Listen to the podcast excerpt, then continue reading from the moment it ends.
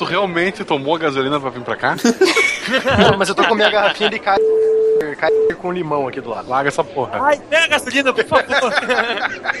Gasolina pelo menos tem 20% de etanol. hein? A gasolina pelo menos é hétero. Cara com limão. Gasolina tem mais álcool que essa cerveja aí. Alunos, alunos, sentem, por favor, sentem nas carteiras. Sentem na carteira. Marcelo, Marcelo, termina o sanduíche de presunto, Marcelo. Vamos, vamos, Marcelo. Tá, Não, já, já, já foi. Senta aí, senta aí. Ó, é o seguinte, o professor não veio hoje, tá? Mandou um trabalho que pra vocês fazerem, então nós vamos fazer trabalhinho, mas eu vou ter que fazer a chamada igual, tá? Presta atenção aí, vamos lá. A gente vai ser liberado mais cedo? Não, não, tem que terminar esse trabalho aí. Porque acabando, pode ir embora. É, vale nota e vale presença. Até quando o professor fala, tem que fazer trabalho. Vai se entregar pode ser. Pode fazer em casa, não? Dupla de três? Vai fazer em dupla? Coloquem as carteiras em círculo. Ai, meu Deus. Putz. Ah, não. Ah, não, Todo isso mundo correndo não. pra sentar do lado da estrela? Bora, deixa eu fazer a chamada aqui. É. Puta que nome, cara. Bururu. Ela não veio, ela tava disputando quem comia mais comigo e ela venceu.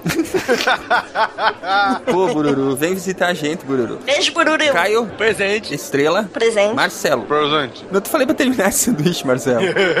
Agora acabou. Caramba, bicho. Matheus, Ah, aqui, professor. Pete. Ela não veio, eu tava equalizando um cara. Tenho certeza que vocês mandam fazer essas piadas aí. É o Marcelo. Eu fiz agora, obrigado. É. Tarek. Presente, professor. Muito bem. Então tá, é o seguinte, ó. O professor passou um trabalho. Hoje nós vamos falar sobre o petróleo, sobre a geopolítica do petróleo e sobre o petróleo no Brasil. Pra aproveitar esse hype, que não é um hype, é um problema social que nós temos no Brasil endêmico, chamado Petrobras. Quando botou a gente sentado em círculo, eu sabia que ia ser de humana. É, né? A gente tem que lembrar de se abraçar no final da aula.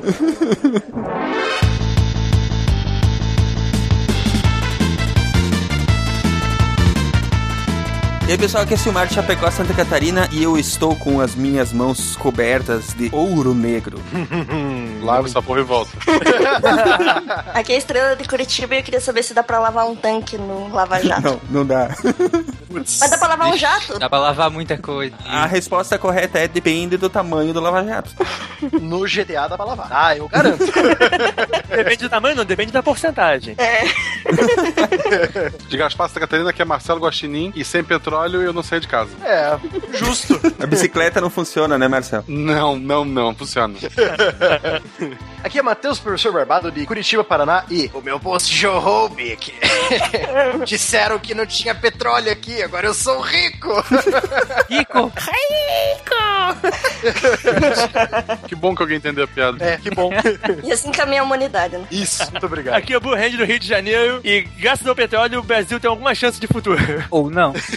Será, cara? Eu não sei. Eu acho que isso é mais desgraça ainda pra gente, viu? Aqui é Tarek de Anápolis e o Patreon do SciCast não será em dólar, será em gasolina. Ah, do jeito que tá caro. Porra, cara. Dois, um litro, dois, dois litros, dois, três litros. Vocês estão ouvindo o SciCast, o podcast sobre ciência mais divertido da internet brasileira. Science World Beach.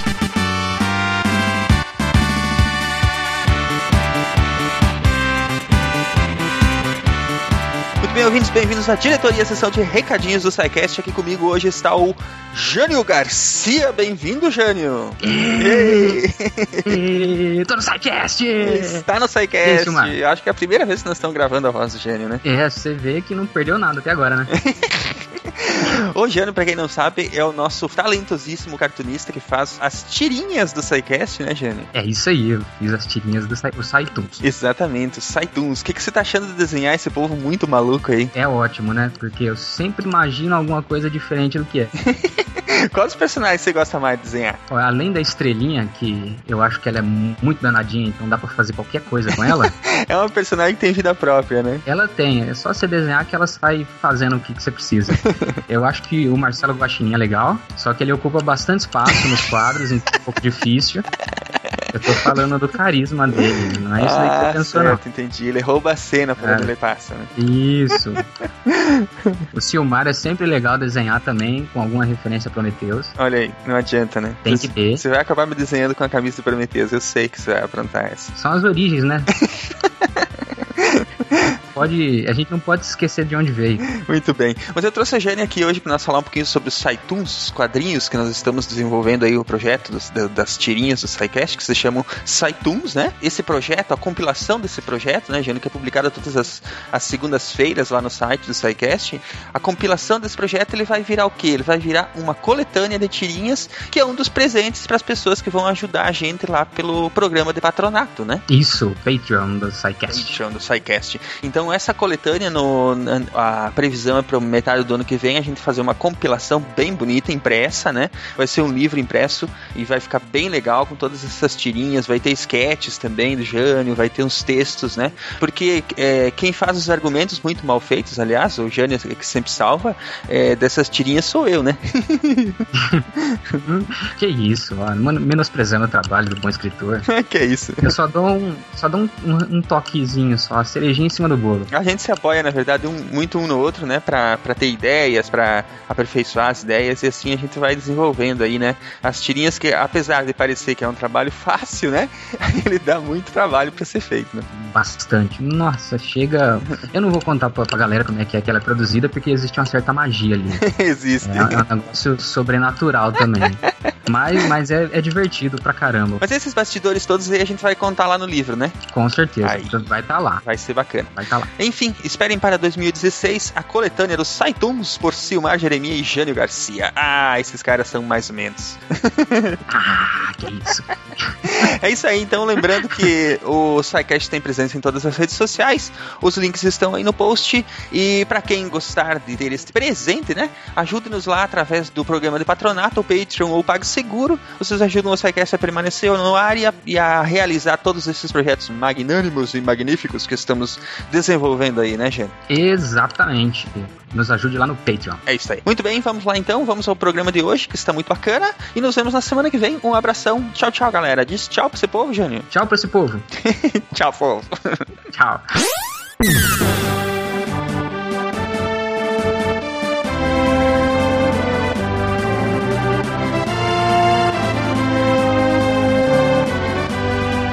Muito bem, vamos à nossa pergunta da semana, sempre ela. Se o petróleo acabar amanhã, do que, que vocês vão sentir mais falta? Do mundo. Comida? Coca-Cola. Coca-Cola. Pô, mas é uma preocupação válida, você não pode zoar isso. Eu vou sentir falta do meu Fusquinha. Sério, cara? Não, mas o Fusquinha ainda vai biocombustível. Marcelo é tão comunista que o Fusca dele é igual aqueles de Cuba, de 1958, Olha, tu, rodinha banda branca e tudo. Igual Murrica, né? e é ele que faz a manutenção pra continuar andando. Quem dera. Mas falando sério, Blue Hand, o que, que você acha que faria mais falta, assim, no teu dia a dia? Os derivados, enfim, o que que depende, né? Cara, todos os derivados. É energia pra gente, pra tudo, né? E principalmente os derivados de petroquímica, que metade da vida moderna depende disso. Todos os plásticos, praticamente. Até coisa que se mistura em comida, aqueles emulsificantes, essas paradas, várias vezes são feitas de petróleo. É, remédio, luva, seringas, tudo. Maquiagem. Pois é, o mundo moderno acaba se acabar o petróleo. Não existe sem petróleo, né? Uma boa parte do mundo moderno dá pra você dar um gatilho com outras coisas. Tipo, tem vários plásticos que são feitos de petróleo e podem ser feitos de outras coisas, mas não pelo mesmo preço. É muito caro ainda, né? E combustível até você consegue dar um jeito. Eu acho que o impacto maior nem seria o combustível, cara. É, tem um biocombustível, né? Porque assim, óbvio, também não vai acabar de uma hora pra outra, mas e nós já estamos num processo de substituição do combustível fóssil, né? Agora, os outros derivados, principalmente o plástico, acho que seria muito complicado. Para de queimar petróleo em carro, em ônibus, coisa é a parada mais inteligente, você economiza esse petróleo pro uso mais útil, né? Porque o petróleo que você enfia num carro, você queimou ele e jogou no lixo, basicamente. O carro andou, tudo bem, mas você tá queimando uma matéria-prima que serve pra fazer muito mais coisa além de ser, além de ser queimada. Acho que o grande problema seria os primeiros anos, não, porque assim, biocombustível até substituiria, mas nenhum país do mundo hoje tem capacidade de substituir isso em, sei lá, 10 anos. Não tem. Mas é que a substituição não vai acontecer do dia pra noite, né, cara? Ela- Ela vai ser de uma maneira muito gradual, né? É isso que eu tô falando. Nos primeiros anos a gente vai ficar sem transporte de comida, sem, sem, sem nada, praticamente. Cara, se o petróleo acabasse hoje, assim, sem sacanagem, metade da população do mundo morria em um A ano. África inteira ia. E eu tô sendo generoso na metade, que eu acho que ia até mais da metade. A África inteira, parte do Oriente Médio, e iria embora. E eu arrisco dizer que haveria uma maciça migração para a área rural para poder sobreviver. Ah, com certeza. Não tem como manter uma cidade sem petróleo. Ia ser uma segunda queda de Roma, quando os romanos fugiam das cidades grandes para escapar dos bárbaros. Então, agora a gente tá escapando das cidades grandes para poder sobreviver. Aquele circo da China lá, aquele que tem aquele mapinha bonitinho, que tem mais gente dentro do circo do que fora do circo, aquela galera toda ia morrer, porque como é que você vai alimentar aquela galera toda sem combustível? Ia ser um êxodo absurdo, olha aquele pedaço do mundo. Agora, nesse sentido, países industrializados, eles seriam muito mais prejudicados, né? Estados Unidos mesmo não ia ter mais energia, porque eles não têm hidrelétrica lá praticamente. Eles têm termoelétricas, né? Mas eles não se ferravam tanto assim no início, porque eles usam muito carvão. É, mas aí o transporte de carvão é feito com petróleo, né? Ah, é, também. Eles têm luz elétrica, mas o transporte acabou. Porque a maior parte das cidades lá não tem serviço de transporte público. É todo mundo com carro. E aí, como é que faz? Aí tá, né? Aquela parte sudoeste dos Estados Unidos ali inteira e ia embora. Aí a gente teria um outro tipo de guerra, por água e por comida. Ou por lítio também, né? Pra baterias. É, também. É, não. Os países que têm mina de lítio, nós inclusive, iam, iam tomar uma boa invadida pra, pra garantir esse estoque. Ô, Silmar, mas você falou que os países industrializados seriam mais prejudicados, mas aí depende, assim, se a gente considerar economicamente, geopoliticamente, com, comparando com o mundo de hoje, pode até ser que esses países fossem mais prejudicados. Mas se a gente pensar em capital humano, cara, o continente africano ia ser dizimado. É, mas é, lá ninguém dá bola mesmo, né? Então, O que acontecia é que não, não, o petróleo não ia acabar de uma vez. Ele ia começar a acabar aos poucos. Os países ricos iam fazer um estoque, iam tirar de todos os países pobres, e enquanto eles gastavam o resto que tinham, eles iam inventar outro jeito. Coitado da África. é, mas, mas eu não sei se esse cenário seria o mais real, né? Se a gente for falar em cenário real mesmo, acho que vai mais pra aquela coisa que eu tava falando antes. Vai devagarzinho, as coisas vão indo ser substituídas. Uma coisa que vai acontecer muito fortemente quando o petróleo começar a rarear mesmo é que as florestas vão se dizimar tudo, né? Ah, com certeza. Qualquer coisa que seja renovável, né? Ah, sim, porque tem que, tem que plantar cana pra ter álcool, né? Nos Estados Unidos já tem essa discussão há muito tempo. A exploração do milho lá para biocombustíveis ou para alimentação. Porque lá eles usam milho pra tudo, né? Mas lá, se desse merda no petróleo mesmo, acabava o milho nos Estados Unidos. Porque eles fazem com milho porque é interessante por causa do subsídio. Porque eles não precisam, na verdade, desse álcool, né? Porque é, é tudo um joguinho de subsídio. Se eles precisassem mesmo do álcool, esse milho dançava. A produção de álcool baseado em milho é muito pouco ah, ah, o rendimento. É muito pouco, é muito ruim, pois é. Eles iam derrubar todo esse milho e iam plantar cana. Você tá falando dançava ia ser convertido para produção de biocombustível? É, ia ver a cana, ia ver alguma outra coisa que desse mais álcool de verdade. Eles fazem álcool de milho hoje, o que é interessante. Aham. Não, é porque a cana é mais eficiente, né? Tarik falou que nos Estados Unidos tudo é movido a milho. Não sei porquê, mas eu lembrei do Interestelar agora, cara.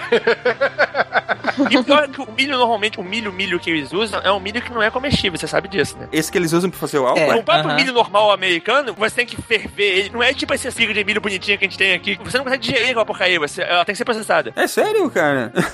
eu não sabia disso, não. Cara, como é que respeita um país que produz tanto milho e não faz pamonha?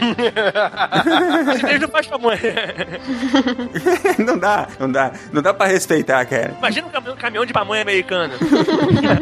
Não, eu acho que a, a solução mais justa disso tudo era tu congelar a humanidade por alguns milhões de anos e esperar voltar o petróleo. Criogenia. Pô, mas a gente ainda não domina a criogenia. Provavelmente a solução de alguém vai ser fazer petróleo com os africanos, do jeito que o nego é.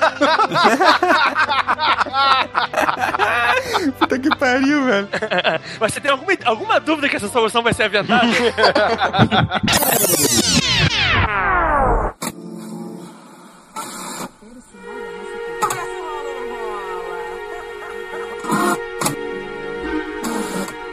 mundo inteiro foi surpreendido pelo violento aumento nos preços do E ainda com risco de estrada, pneu que estoura, carro que quebra. É. Em férias, o Tudo está sendo preparado para em 1980 produzirmos 3 O bilhões problema de político é que a litros de Petrobras álcool. enfrentou no custo do financiamento e agora nessa ação recente dos Estados Unidos, que acho que aí é um ponto assim crucial que envolve 30% da Petrobras em Petróleo barato. Estados Unidos. O que antes parecia impossível, agora é uma realidade. Depois de quatro anos no patamar dos 100 dólares, em poucos meses o barril despencou para menos de 70 dólares. Entre os O motivos estão a município revolução que tinha muita grana como Macaé, agora vai aprender a viver com pouco, né? As vacas magras. As luzes do petróleo já não brilham com intensidade. O que parecia um confortável transatlântico tornou-se um simples navio perdido no mar.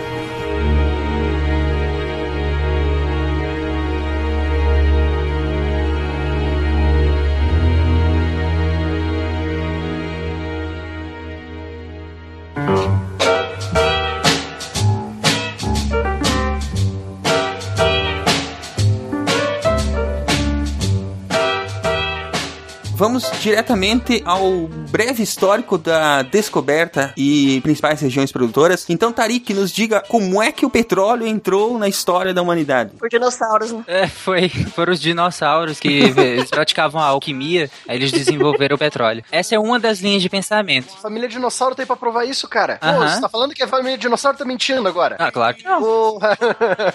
Os Flintstones não tinha gasolina. Sempre desconfia daquele dinossauro. Não, era no pé. Era no pé. Mas a, a outra teoria, né, é que basicamente restos orgânicos, tanto de animais quanto de vegetais, eles foram se depositando no fundo de lagos durante milhares de anos e as camadas superiores da Terra foram se, se sobrepondo e pressionando é, essa, esses restos orgânicos, né? E por mudanças químicas durante esses milhares de anos formou esse líquido espesso, formado basicamente por carbono e hidrogênio, por isso que a gente chama ele de hidrocarboneto. O primeiro poço de petróleo que foi descoberto foi nos Estados Unidos, no estado da Pensilvânia, né, em 1859. Perfuraram um poço de 21 metros e encontraram, né? Mas aí o dono, o cara que perfurou esse poço, ele quebrou uma perna, né, lá dentro, teve que se arrastar até a cidade mais próxima. Essa cena me vem na cabeça, assim. Ah, o começo do There Will Be Blood. Puta merda, Silmar. Então, é, como eu tava falando, ele perfurou um poço de 21 metros. Se a gente compara com hoje, nós temos é, mais de 6 mil metros. Mas ainda hoje existe, claro, muito raro, né? Mas existe petróleo bem superficial ainda, né? Cara, muito raramente, muito raramente. Tem aquelas areias misturadas com óleo. Piche. Piche, é, pois é, é piche, não é, não é petróleo que eu considero como bom. É, lá, na, lá na, em Los Angeles, lá no- na Califórnia, eles têm muitos poços de piche. E eles encontraram muitos ossos de mamutes e bichos que viveram com o ser humano da pré-história, né? Tanto que É. tem um parque lá, que é o, o The Tar, Tar Lakes. Pits. É, É. Tar Pits, alguma coisa assim. Eles colocam lá, tem uma, uma montagem lá de, tipo, é, mamutes sendo engolidos por esse piche, sabe? É um tipo de petróleo, só que é um petróleo muito ruinzinho. Acho que não serve nem pra processamento direito, eu acho. É um petróleo muito pesado, pois é. Eu acho que o piche, ele só é, ele só é usado realmente para fazer calefação, né? De telhados. Hoje em dia, nem tanto, mas é, já foi muito usado pra isso e pra impermeabilizar embarcação de, de madeira. Isso. É, é, até porque, assim, eles usam petróleo desde o Egito Antigo, né? É. Esse petróleo que jorra né, do chão. Eles usam desde o Egito Antigo, até os Incas já sabiam da existência de petróleo. Sempre foi a mesma coisa, sempre é impermeabilizar, né? Eles descobriram que aquele óleo, aquele óleo nojento deixava madeira à prova d'água. Exatamente. E abastecer de escovador, né? Os incas e os... Claro, foi pra isso que os alienígenas vieram. Aí é pra refinaria que eles tinham dentro das pirâmides. Cara. Tu pode falar? Era pra isso que servia a pirâmide, né? Era para abastecer os discos voadores, cara. Vocês nunca se ligaram nisso, né?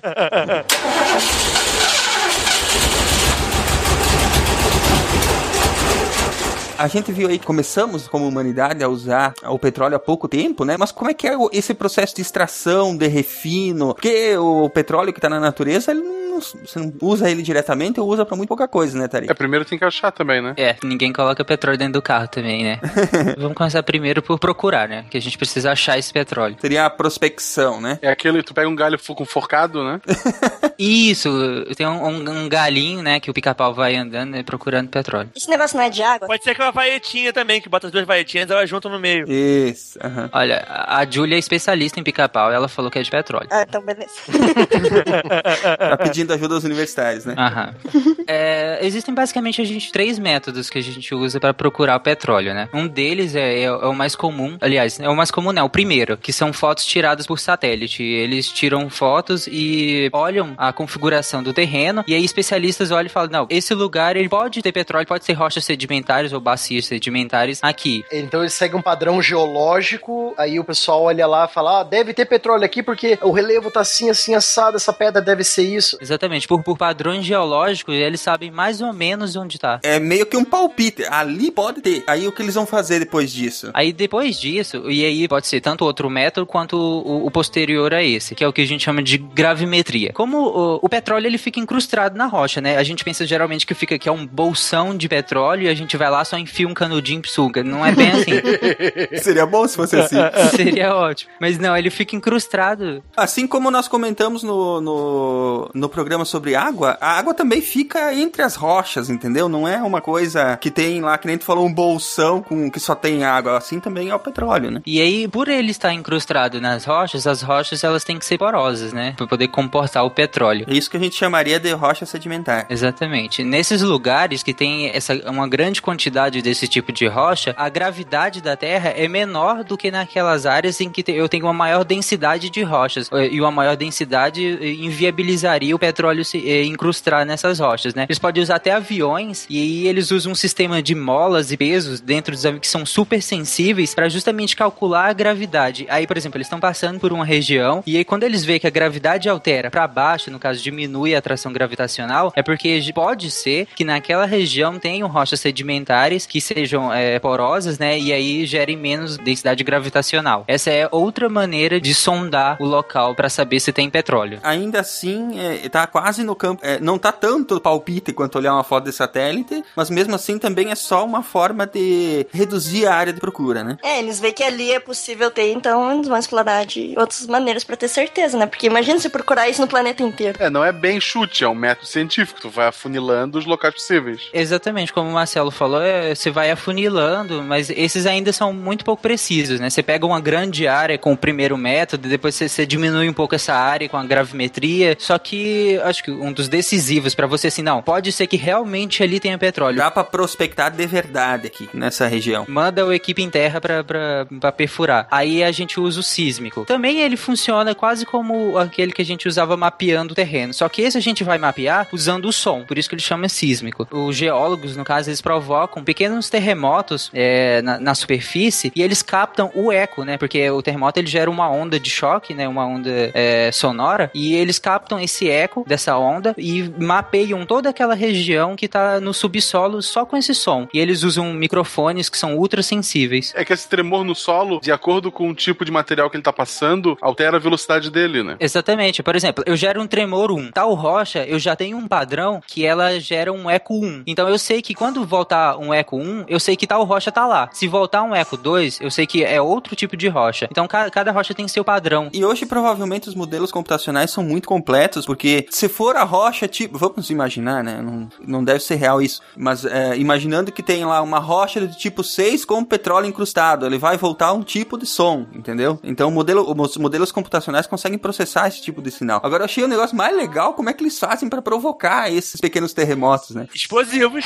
Pior que eram com explosivos. Ou explosivos, né? Mas hoje em dia eles usam tratores mesmo, gigantes. De repente aquela visão daquela super arma de vilão de quadrinhos de criar um terremoto gigantesco para dominar o mundo veio à minha mente, sabe?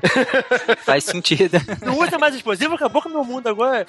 em alguns lugares eles ainda usam, mas onde tem acesso a maquinário pesado, eles usam um trator gigante com um rolo. Passando a Isso, exatamente. Mas o interessante é que esses tratores enormes, né? É, é, eles são tão precisos que eles geram, eles vibram numa frequência exata. Não, não é tipo, ah, pega um trator e passa lá e a gente capta aqui. Não, ele vibra no, no, numa certa frequência exata que os, no caso, os microfones vão captar e vão gerar toda uma imagem do subsolo só com aquela, com aquele eco desse trator. Até por isso que eles, que eles pararam de usar os explosivos Blue Hand, porque com o trator eles conseguem gerar a frequência certa, né? E o explosivo é só aquela diversão, apesar de ser mais divertido, né? Acertar a frequência do explosivo deve ser quase impossível se não é realmente impossível. No caso, esse é em solo, né? Por motivos óbvios, você não passa um trator no mar. Outra coisa que seria muito divertida de tentar fazer.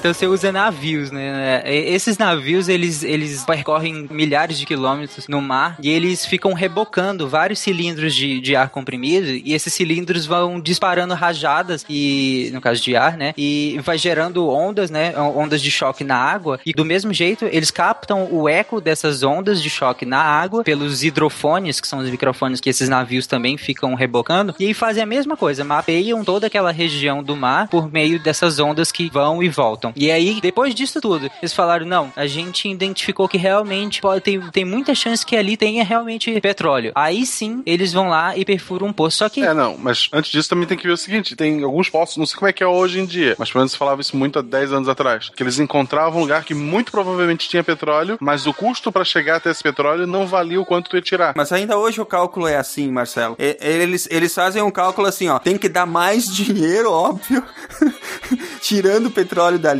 do que o que você vai gastar pra trazer ele à tona e refinar e comercializar e tal. E esse cálculo aí é que define se ele vai ou não ser extraído. Por isso também que demorou tanto pra é, começar a ser trabalhado na área do pré-sal, porque o barril tinha que subir de preço pra poder valer a pena, né? E a tecnologia tinha que baratear também, né? E nisso a Petrobras é muito pioneira também, né? Pois é, ou a tecnologia baixa de preço, ou o preço do petróleo em geral sobe. Uma das duas coisas tinha que se mover pra poder valer a pena. Ou as duas, né? Por isso que eles são uma empresa e não um podcast. Então, todos esses métodos, eles ainda assim têm uma margem de erro considerável. Por isso que eles falam que o, o único método infalível é justamente ir lá e perfurar. Você só tem certeza quando você vai lá e perfura. E ainda assim, tem lugares que você tem que perfurar uns 3 a 4 a 10 vezes para poder realmente achar. Um poço marítimo pode chegar a custar mais de 10 milhões de dólares só para perfurar ele. Por isso que realmente o preço do petróleo tem que estar num valor bem alto para poder valer a pena furar em alguns lugares. É, imagine que só para eles fazerem essa pré-análise para saber se vai dar ou não lucro para prospectar ali, para extrair ali, né? Eles têm que investir aí, se- pelos dados que a gente levantou, entre 5 e 15 perfurações para determinar isso. Se cada poço custa 10 milhões de dólares, né? Até 150 milhões de dólares só para essa primeira brincadeira aí. E só para furar e falar, não, aqui tem. Realmente, Marcelo, não é coisa para podcast fazer, tá? É para empresa. De verdade. que nada, a gente se lança aqui, a gente fura também eh, na, na podosfera brasileira. Vamos fazer um catarse para criar uma empresa de prospecção do petróleo. Imagina um podcast que só vai sair quando ele ganhar mais dinheiro do que gastar nele. Não ia ter podcast no mundo, né, cara? Porque mesmo quem vive hoje podcast passou anos penando ali, fazendo outras coisas até chegar onde chegou. Grameando, isso é verdade. Mas um dia a gente chega. Ou para com essa porcaria e vai fazer outra coisa. Vamos fazer vídeo daí pro YouTube. De Minecraft.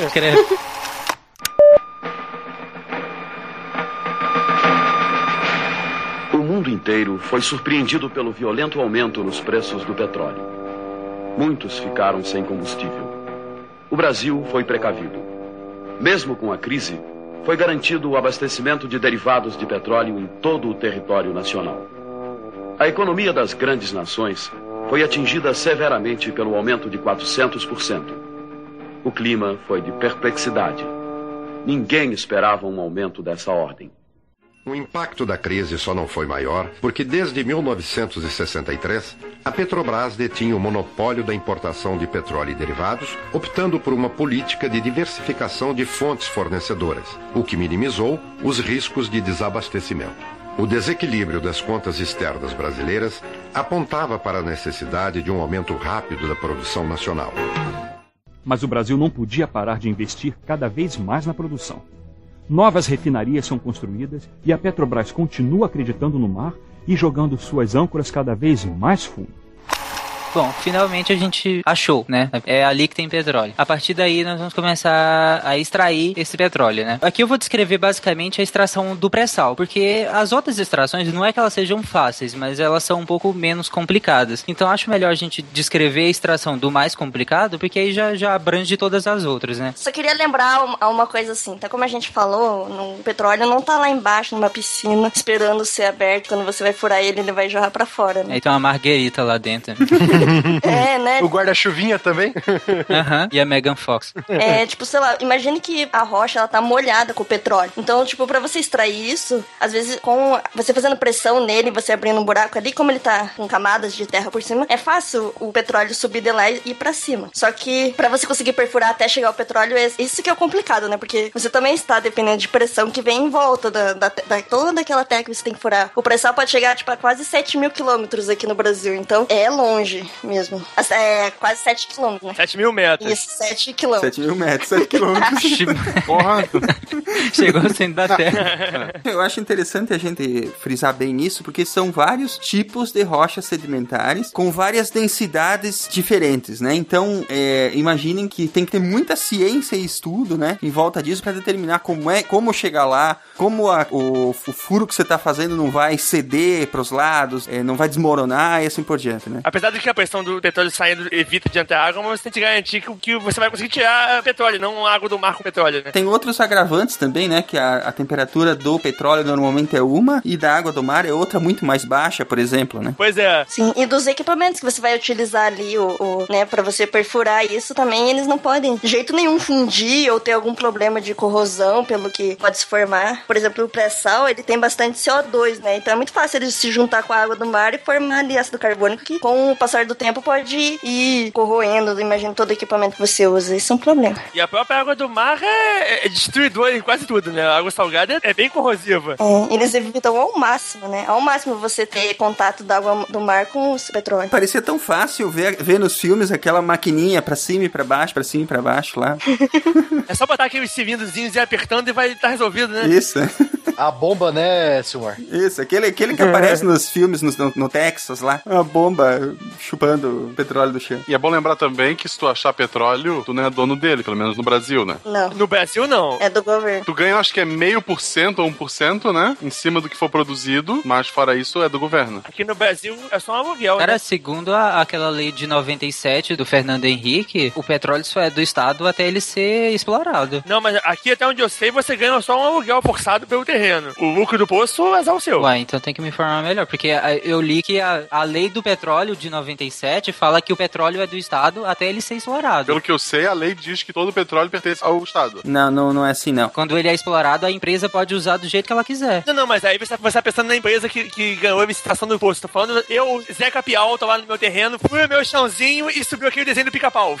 Aliás, isso serve pra qualquer recurso mineral no território brasileiro. Não, mas aí serve pra qualquer coisa que gere dinheiro. Qualquer recurso mineral, ele é do Estado. Você se ferrou. Tu encontrou o poço, o governo faz uma licitação pra ver que empresa vai explorar aquele lugar, a empresa que ganha explora, e tu ganha de meio por cento a um por cento do que for produzido. Tem a ver com a produção, porque eu tinha visto que é só um aluguel forçado, né? Porque em vez de eles te tirar o terreno, você é obrigado a alugar o terreno pra nego fazer a exploração. Mas se tem a ver com a produção, já melhorou muito. A lei 9.478 de 97 fala, a lei do petróleo, quebra o monopólio da Petrobras sobre o petróleo, e no caso, todo o petróleo e gás que tiver é, na região é da União até ele ser explorado. A partir do momento que ele é explorado, ele passa a ser de propriedade da empresa que o explora. É feita uma licitação, a empresa vai dizer quanto que ela vai estar repassando, como é que ela vai produzir, a empresa que ganhar vai e faz, não necessariamente é a Petrobras. Que tá escrito aqui, o petróleo nesse caso só pertence à União enquanto não estiver sendo explorado. Sim, mas o capial não pode explorar, entende? Mas quem tem o direito de explorar não é o dono do terreno. A União tem a, tem a prerrogativa de fazer as licitações e leilões e assim por diante, né? Aí, por exemplo, a empresa que paga uma concessão, né, pro, pro, pro Estado e que explora o, a jazida. Mas isso aí não tem nada demais, não. Ele, ele mais ou menos equiparou com o que é a água, por exemplo. Se você quer abrir uma empresa pra fazer é, água mineral, você tem que ter uma concessão pra explorar aquele poço de água mineral, entendeu? Pra poder explorar aquela água. E eles botam um relógio naquela água. Você paga pela água. É um pouco mais fácil, mas é bem parecido. Não tem muita diferença, não. Já nos Estados Unidos, tu achar é teu. A diferença é que, assim, uma fábrica de água mineral, ela vai dar milhares de reais. Um poço de petróleo, dependendo do tamanho, ela vai dar zilhões de reais. Né?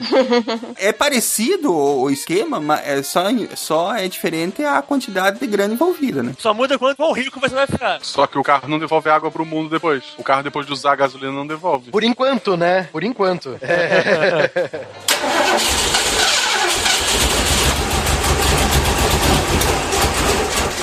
Então, pra você conseguir tirar, né, o petróleo que tá lá embaixo, você precisa mandar alguma coisa que vai fazer ele ser expulso. Normalmente, ou as pessoas usam água do mar pra fazer isso, ou gás. Por exemplo, se você pegar um copo de água e colocar dois canudos, um canudo dele você coloca em outro copo, que vai ser seu reservatório de petróleo, e o outro você vai soprar nele. Nisso você consegue criar pressão suficiente pro a água ser expulsa, né? Agora imagine fazer isso no meio de um monte de rocha molhada de petróleo e a quantidade de pressão que você precisa fazer pra sair de lá. Então, não é fácil, né? E o, e o pré-sal, eles também são rochas sedimentares, né? Estima-se que ele formou há mais ou menos há mais de 100 milhões de anos. Pelo mesmo processo, claro, que os outros petróleos, só que uma particularidade dele é que como foi se formando o oceano, por exemplo, aqui no nosso caso, o Oceano Atlântico foi se formando por cima, foi depositando uma camada de sal, né? Uma camada de sal de, às vezes, em alguns locais, mais de 2 mil metros de espessura. E essa é justamente essa camada, é por- porque o petróleo fica abaixo dela, que a gente chama de pré-sal. Só que o interessante dessa camada é que ela não é sólida, né? Ela é tipo, ela é como se fosse uma lama mesmo. Então é muito difícil, é, é, é mais difícil você perfurar ela, porque você não perfura ela de fato, ela não é uma rocha. Eu acho legal dizer que, assim, por que, que você formou isso? Porque antes da formação do Oceano Atlântico, obviamente devia existir floresta, vida animal e vegetal nesse, nessa parte onde você formou o petróleo. E aí, com o passar das eras, com o passar do tempo, e com os movimentos tectônicos, né? Você formou o Oceano Atlântico, né? Essa bacia do Oceano Atlântico foi se formando,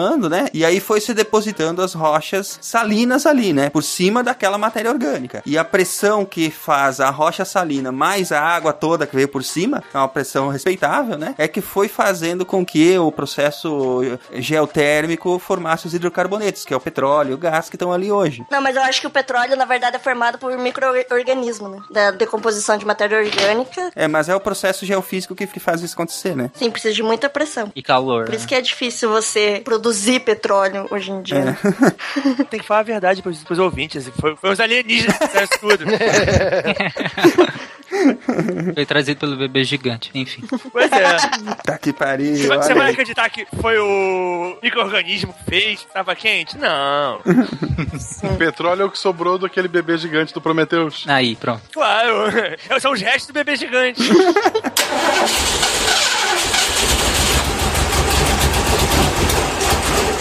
O pré-sal brasileiro, né, ele é- a gente tem praticamente 800 quilômetros de extensão da- dessa área, né, que vai ali do litoral sudeste e sul do Brasil, pegando ali Espírito Santo até mais ou menos Santa Catarina. Hoje eles estão, estão explorando só aquela área, as áreas que estão com concessão, né? São só aquelas áreas ali do Rio e de São Paulo, né? Tem pra Pernambuco também, não tem? De pré-sal? Tem não, não, tem Alagoas. Ah, é. Então errei. Eu quero lá pro Nordeste que, tinha- que eles estavam estavam pesquisando também. Em Alagoas. A- a- as que a gente mais explora que fica no Espírito Santo, né? E eh, a bacia de Campos e, e em Santos, né? O país meu, do Silmar e do Matheus, não foi explorado ainda. da Estrela também, a Estrela também é de Curitiba, tá certo? Não, droga. É, mas a capacidade de, do pré-sal que eles calculam é de 800 bilhões de barris de petróleo. Então é bastante. Barris. Barris. Pior que é barris. É que nem falar fuzis e fuzis. Troféu e troféus. Isso. Tá, então vamos começar a perfurar, né? Pra gente pagar o SciCast. Agora, assim, à noite? Porra, eu tô de cueca, agora eu vou fazer isso. Eu não sei, cara. Quando a gente co- começa aí. Pode, pode começar. Tem que pagar o SciCast. É, a primeira etapa da perfuração, eles instalam um equipamento. Quero saber de onde que veio o dinheiro pra começar essa, essa, essa Ah, perfuração. meu aí. filho, nem queira. A gente vai falar no final do cast. Essa parte não pode falar. De nós. de nós. Então, a, a primeira parte eles instalam um equipamento que eles chamam de BOP, né? Que geralmente é ele que sobe o morro. Ou desce, né? Tava esperando, tava esperando. 20 anos de curso, né, cara? Ele grita o petróleo, pede pra sair, pede pra sair. É, esse equipamento é um conjunto de válvulas que serve justamente para controlar a pressão da perfuração. Na hora que perfurar, essas válvulas vão controlar para que o petróleo não, não, não extravase, né? Ninguém entende mais de pressão que o Pop. Não, ninguém. No início da, da perfuração, eles usam uma- as brocas gigantes, né? Que, que tem, às vezes, mais de 50 centímetros de, de diâmetro. Elas são basicamente feitas de aço e na ponta dela, eu não sei se vocês já viram, tem algumas que tem três eh, bolinhas assim na ponta. Cada bolinha dessa tem várias bolinhas dentro, vários discos dentro, com várias brocas assim. E elas são feitas de aço e na ponta de cada um tem, é diamante. Na verdade, não é a ponta, mas a lâmina, né? Eu sei como é a broca que tá falando, ela tem várias lâminas na ponta dela. Né? Fazem uns três cones. Assim. Tá, mas o tamanho da broca faz diferença ou é como tu usa ela? Não, o tamanho faz diferença nesse caso. O tamanho aqui é do documento. Ah, tamanho do documento e tal. Nesse caso. É, mas o, o diamante, que é o material mais duro, né, que existe. É que ainda não encontraram o adamantium ainda.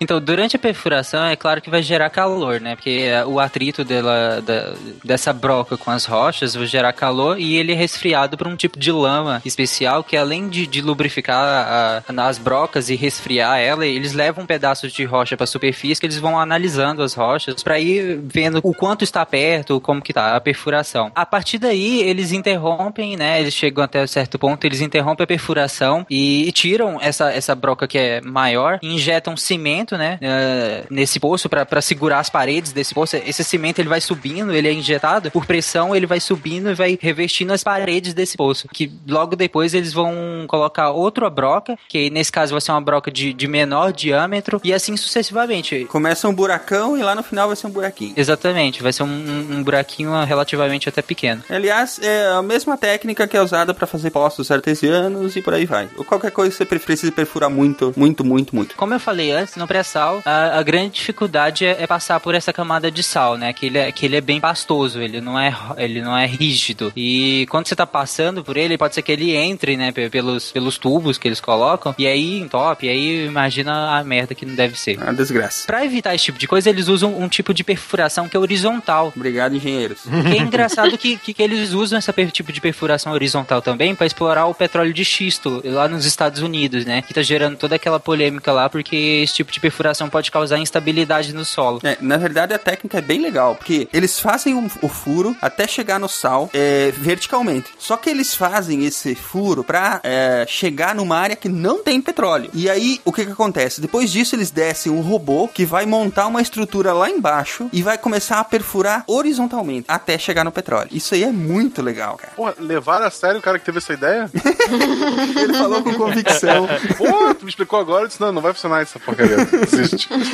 E o mais interessante é que quando eles começam a perfurar horizontalmente, né, para extrair esse petróleo, como a gente falou lá no início, não, não vai simplesmente sugar o petróleo, eles usam mini canhões que vão gerando explosões e vão gerando é, fissuras nessas rochas sedimentares. Mas é canhão com pólvora mesmo? Tipo canhão de arma mesmo? Ou é canhão tipo hidráulico ou alguma coisa do tipo? Não, é tipo hidráulico. Ah, seria muito mais legal se fosse com dinamite. Não, não usa um tanque. É, eu, não, eu já tava me animando aqui já. Pô, uma guerra subterrânea, cara.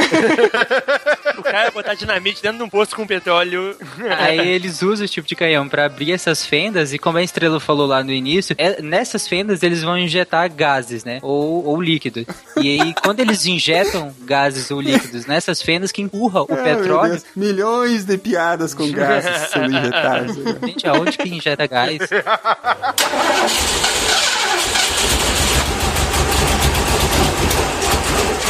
E aí, quando ele injeta os gases, por pressão própria do reservatório, o petróleo flui, né? Flui, né, Matheus? Nada. E quando o petróleo está fluindo, é, no caso por esses tubos, ele, ele tem uma temperatura em média de 60 e poucos graus Celsius, 63 graus Celsius. A água do oceano tem uma média de 2 graus Celsius de temperatura. Essas explosões que estão acontecendo ali, elas estão fazendo com que a, a rocha onde o, o petróleo está é, não se liquefaça, mas ela fique com uma densidade muito menor, né? Então o que vai acontecer? A toda a outra rocha que não está entre aspas liquefeita, ela vai fazer pressão nessa rocha que está menos densa e vai pressionar ela para ela procurar um caminho de saída. E o ca- único caminho de saída para ela sair dali é através da perfuração que foi feita, né? O poço vai meio que desabar pra dentro dele mesmo. Exatamente. Até porque a rocha que está em volta das rochas sedimentares que são porosas, elas são rochas densas. Então elas próprias já, já fazem essa pressão. E quando você explode, que você abre um- uma rachadura nessa rocha, ela é como o Blue Hand falou, é como se ela fosse voltar pro lugar e expulsar o petróleo que estava ali. Se a rocha onde tá o petróleo fosse uma esponja, é como se a gente apertasse a esponja. Esses tubos que, que, que levam o petróleo, no caso, para a superfície, para os navios plataformas, e- eles têm todo um revestimento de fios elétricos e, e fibra ótica para controlar justamente a temperatura de- de- interna dele, para que ele não resfrie demais, entrando em contato com a água do, do oceano, para que não forme é, coágulos nesse tubo. Porque pode formar coágulos, entupir, e aí para desentupir isso não deve ser uma coisa barata e nem divertida. Os engenheiros tiveram que se desdobrar aí, né? Porque praticamente eles mantêm o, o tubo por onde o petróleo escorre, a palavra certa não é escorrer, mas tudo bem, é aquecido, né, de alguma forma, até usando resistência elétrica. é bem louco, assim, o negócio. O bom e básico, resistência. Alguns dados que, que a gente tirou do, do, próprio site da Petrobras é que é, em 2010 nós produzíamos 42 mil barris de petróleo por dia, né? E em 2014 nós passamos a produzir 492 mil barris de petróleo só no pré-sal. Essa, essa produção corresponde a aproximadamente 20% do total de produção é, de todo o nosso petróleo e a Petrobras estima que até 2018 a gente chegue a 52% de produção só do pré-sal. Ou estimava. E o litro de gasolina vai estar custando R$ 11,50. Isso, igual o dólar. A questão central é que o pré-sal possui taxa de produtividade bastante superior à média mundial, operando com tecnologia de ponta e risco zero em cada poço, sendo economicamente viável a partir de um barril em torno de 45 ou 50 dólares. Estima-se que daqui a três anos o pré-sal deverá fornecer 52% do petróleo produzido no Brasil. Portanto, independentemente das oscilações do preço do petróleo ao nível mundial, cada vez mais a Petrobras terá papel estratégico para o Brasil. A empresa sozinha foi responsável por mais de 10% de todo o investimento do Brasil no ano passado. Agora que a gente já extraiu petróleo do nosso maravilhoso poço imaginário, estamos ricos. O meu poço jorrou, Faz o que com isso agora? Faz o que com isso agora, exatamente. Entrega pra estrela refinar agora. Isso, estrela dá conta aí. Então, como a gente falou, o petróleo ele é feito de matéria orgânica, né? Só que ele é feito de vários tipos de matéria orgânica, de hidrocarbonetos, que hidrocarboneto é, é carbono e hidrogênio, né? Só que você pode ter cadeias de todos os tamanhos e ter anéis aromáticos e tal. E toda essa enorme diferença que tem, cada parte dela você pode usar para algum tipo de é, subproduto. Então, depois que você pega o petróleo, que você tem o óleo cru lá, você precisa refinar ele, que é você exatamente separar todos esses componentes que eles têm ou, ou próximos isso. Para você refinar, você vai precisar esquentar esse óleo e conforme ele vai é, partes do petróleo que são mais. que tem maior ponto de ebulição vão evaporando, outras partes não vão, como o asfalto. Tem menor ponto, né? Tem, tem menor ponto de ebulição, ele, né? Ele é tipo uma pasta, assim. Ou seja, ele não a parafina também, o piche, ele não Eu achava que eles esquentavam é, todo o petróleo, entendeu? Fervesse aquele negócio até tudo virar vapor e depois fossem fracionando, mas então algumas coisas ficam ali no, no... Não, é porque assim, você, você vai esquentar ele, né? E os componentes dele, que tem maior ponto de, de ebulição, vão ficar sólidos ou mais próximos. Você vai dividir ah, na coluna de destilação fracionada, né? Você vai dividir essas partes, assim, por exemplo, algumas vão virar gases, outras sólidos. Sim, elas vão condensando e eu, eu coloco coloco panelinhas lá, vamos dizer, pra, pra ir captando ele, né? Pra pegar em cada, pegar em cada altura. É... Nisso que você vai dividir, por exemplo, o asfalto, que é uma pasta que antigamente a pessoa não, não sabia pra que, que servia isso, jogava fora o asfalto. E hoje em dia, super uso, útil. Daí depois disso você tem óleos lubrificantes. Depende. Em Goiás eles não costumam usar muito, não.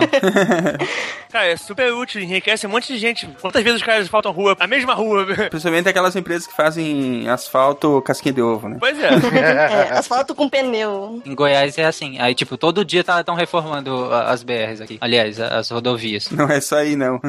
então, algo que tem um ponto de ebulição um pouco menor, que não vai virar gás, né? Que é, são os óleos lubrificantes, que ele, antigamente você usava outros tipos de óleo para fazer isso, né? Porque o lubrificante vai evitar desgaste de qualquer parte móvel que você tem, que gera calor. Máquinas, motores, etc. Isso, porque, tipo, se você tem alguma parte. Até, sei lá, no seu relógio de pulso, que tem negócio, precisa de lubrificante ali, porque senão vai gerar calor e vai gerar atrito, né? E vai desgastando aquela parte.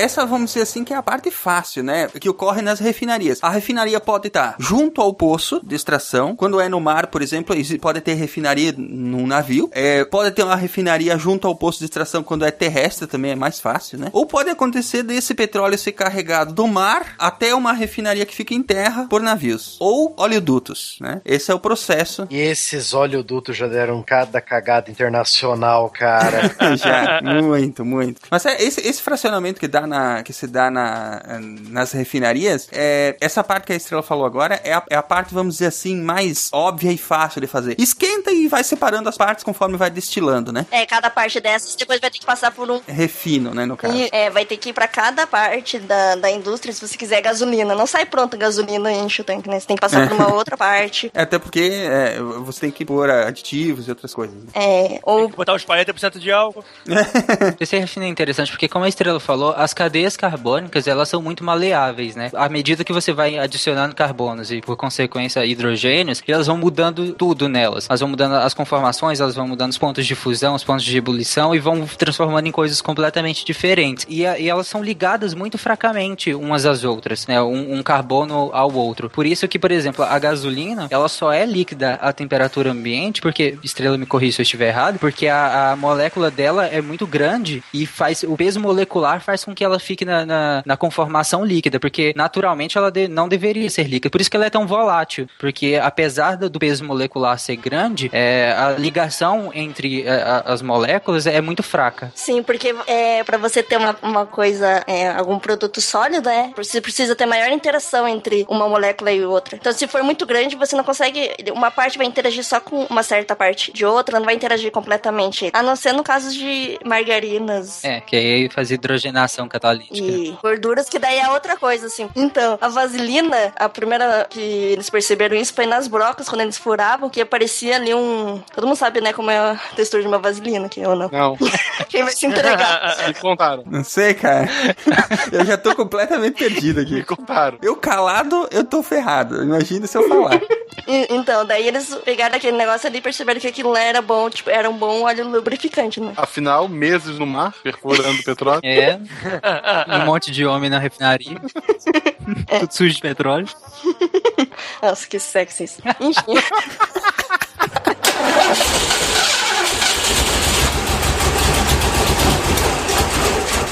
Há outras partes que também vêm do petróleo, que é o querosene, que é usado bastante para combustível de avião, é, a gasolina também. Isso é interessante porque a gasolina ela tem mais ou menos de 5 a 10 ou 12 átomos de carbono, que isso também vai fazer com que a gente também tenha a nafta, que é tipo uma gasolina pesada que eles chamam, porque ela, as cadeias dela são maiores. Hoje ela não é mais muito produzida, não, né? Ou se ela é produzida, ela é craqueada depois, né? Já vamos falando sobre isso. Porque teve uma época que a- na Argentina, principalmente, se usava só nafta, né? É, ela é mais fácil, né? Porque as cadeias dela são um pouco maiores, né? Mas hoje em dia eles realmente fazem o craqueamento catalítico, que é você pegar através de catalisadores e apenas quebrar essas moléculas em moléculas menores. E eles fazem muito isso para você ter mais gasolina, né? Porque você tem mais ou menos 15% de, de um petróleo é gasolina, mas com o craqueamento catalítico você consegue mais um, sei lá, 17%. Mais uma porcentagem. É, e é muito pouca porcentagem. Por ser o produto mais, mais valorizado do barril de petróleo, é muito pouco. Se usa muito nafta ainda e lamparina pra acampar. Lamparina? Aqueles lampião- Aquele lampiãozinho de camping e furail de camping né, com, com, com os americanos chamam de white gas, que é nafta. Mas como combustível mesmo de veicu- veicular,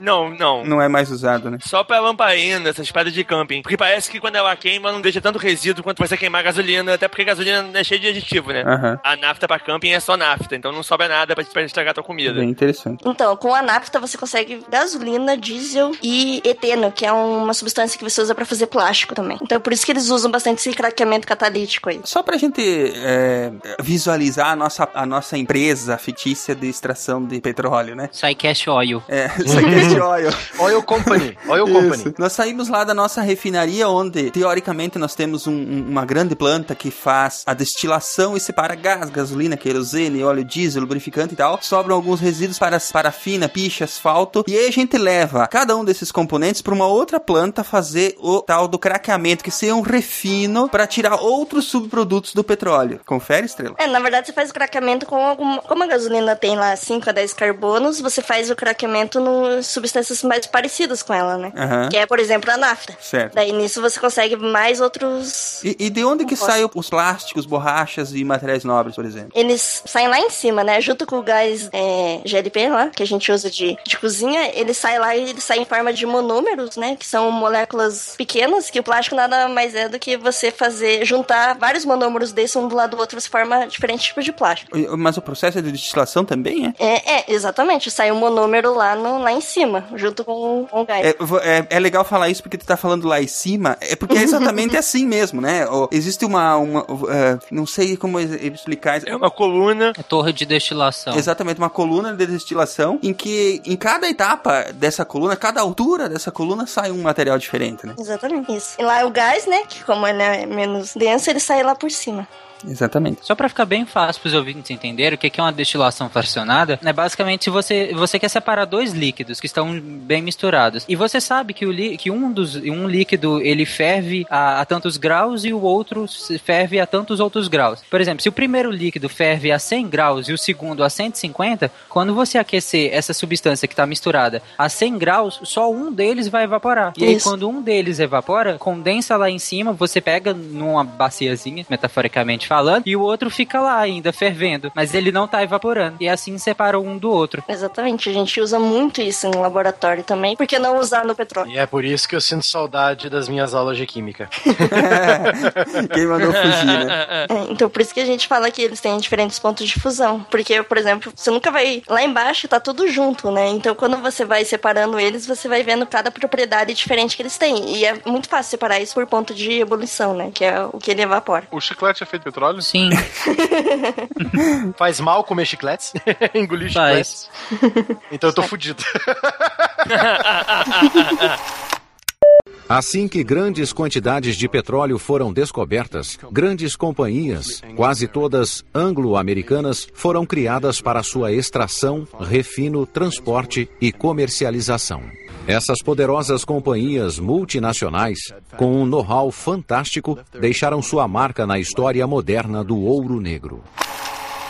O mundo se viu praticamente transformado depois da, do início da utilização do petróleo e dos seus derivados. Não sem profundas implicações políticas, né, Matheus? Nossa, política econômica. Por causa de tudo isso, né? E começou cedo. O Japão, por exemplo, entrou na Segunda Guerra contra os Estados Unidos exatamente por causa dos embargos econômicos causados por isso, né? Quando o petróleo ele se tornou o substituto do carvão na segunda etapa da Revolução Industrial, tô falando em 1880, 1870. É a primeira evolução. Final dos 1800, início de 1900. Que é o período do nosso bom filme lá do Daniel Day-Lewis lá, O Sangue Negro, né? Ou em inglês, There Will Be Blood, né? Haverá Sangue. E é, é um filme muito bom, Filmaço. aconselho, né, os ouvintes a assistirem, de 2008. É um filmaço. Então é naquele período ali, final dos anos 1890, começo lá do, da década de 1900, 1910, sabe? E tem cenas nesse filme memoráveis, cara. Mostra o processo roots mesmo de extrair petróleo. cara. Cavocar o chão, o pessoal intoxicado com os gases, era uma loucura. Cara, pra que segurança do trabalho? Isso aí é tudo coisa de, de frescura. frescura, pô. Aí, aí, a partir do momento que você constrói, você cria um motor a combustão interna, você precisa de um outro combustível que não seja o carvão, não ser para mover um motor diferente ao motor a vapor, né? Ou você podia carregar. Iríamos ter carros até hoje com carrocinhas de carvão atrás. É, né? aí a gente viveria num steampunk. Ia ter mais problema de água ainda. É, eu não iria reclamar. Aí a gente- faltaria mais água ainda, pode crer. Pois é. Então, é, a partir do momento que você cria uma nova necessidade, os países começam. é, o, o- o país, é, nas relações internacionais, a gente trata o país como se fosse pessoas. Cada país tem uma necessidade. E a partir do momento que você cria novas necessidades, esses países têm que correr atrás. Então, por exemplo, o exemplo mais antigo que deve ter mais, mas o exemplo mais antigo que eu me lembro de cabeça é o caso do Japão entrando na Segunda Guerra. O Japão entrou na Segunda Guerra em 1941, quando ele atacou Pearl Harbor, em 5 de dezembro ou 7 de dezembro de 1945. E ele atacou os Estados Unidos Não, 41, 41. é, 1941. É, a situação era a seguinte: o Japão ele estava em guerra com a China desde 1937, ou seja, dois anos antes da Segunda Guerra começar. E os Estados Unidos falando: ó, para de encher o saco da China, senão para de mandar petróleo pra você. Para com essa merda, eu tô avisando. É, exatamente. Para com isso. Isso aí. E o Japão ignorando, ignorando, porque a principal fonte de petróleo do Japão era os Estados Unidos. Aí, ah, você não vai parar? Então beleza. Aí ele cortou todo o suprimento de petróleo dos japoneses. Aí já em 1941, 41, lá em março de 1941, o Japão, eles estavam fazendo lá, contando as migalhas, sabe? Contando o dinheirinho, no, as moedinhas no bolso. E eles viram que só iam ter petróleo suficiente pra indústria, pros carros e pros tanques, pra tudo, por 18 meses só. 18 meses de petróleo. Depois desses 18 meses ia acabar tudo. Tipo, não ia ter combustível pros navios, pros porta-aviões, pros aviões, pros tanques, nada. Nesse caso, você faz o quê? Ouve a voz da razão e para de putaria com o vizinho? Ou você vai lá e invade mais 10 vizinhos? Da porrada dos americanos. Ou você aumenta a putaria. É, eles escolheram aumentar a putaria. Porque aí tem toda aquela coisa do. É, é uma teoria. É, é uma, uma das teorias mais antigas do, do R, da- das relações internacionais. E é, é uma que não é mais usada hoje em dia, porque ela, ela já tá um pouco mais arcaica, que é o realismo. Que é aquela teoria que o forte exerce o seu poder sobre o mais fraco. E o mais fraco, ele deve obedecer. Isso é o realismo. E como o Japão, ele não queria ser o mais fraco. Ele tinha que ser o mais forte. Ele queria ser o mais forte, ele falou: não, não vou acatar a resposta de estrangeiros, eu vou pra cima. Então ele ataca os Estados Unidos, usando aspas agora, de surpresa, e ao mesmo tempo que ele ataca os Estados Unidos, ele ataca as colônias europeias no Sudeste Asiático. Principalmente, Silmar, as Índias Orientais holandesas, onde hoje é a Indonésia. Porque lá a Holanda extraía petróleo. Então era a resposta mais rápida pro Japão arranjar petróleo que não fosse os Estados Unidos, era ali, atacando as, as Índias Orientais. Contextualiza um pouco isso. O que que passou pela merda da cabeça dos japoneses? Que passou? Banzai!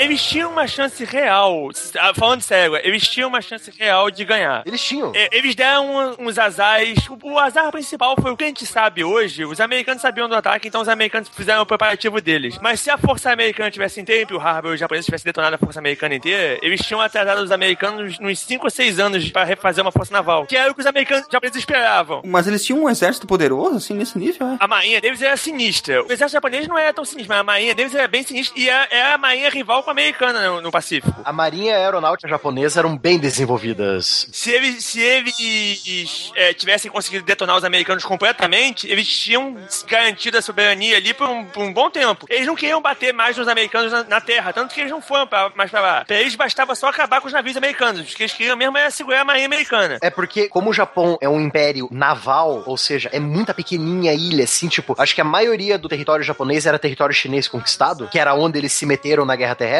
Agora, a guerra contra os americanos era uma guerra totalmente naval e aeronaval também, né? Graças aos porta-aviões. Pega as ilhas Iwo Jima, é, aquelas E outras. os japoneses foram malandros na guerra aeronaval. Eles sacaram antes de todo mundo como é que fazia guerra aeronaval. Eles fizeram, os porta-aviões deles eram bem melhores. Os aviões deles, se você pegar o, o Zero, o caça japonês clássico, o Zero é uma porcaria de avião. Só que aí você pega aquele avião e fala, pô, ele é uma droga. Bota ele no porta-aviões japonês e vê como é a tática que os japoneses usavam ele. Ele não é uma droga, não. O avião é, é perfeito pro modo que ele é usado. Ele é leve, ele não tem blindagem, mas ele tem um alcance grande, ele tem um poder de fogo bom. É, pra se matar mesmo. É.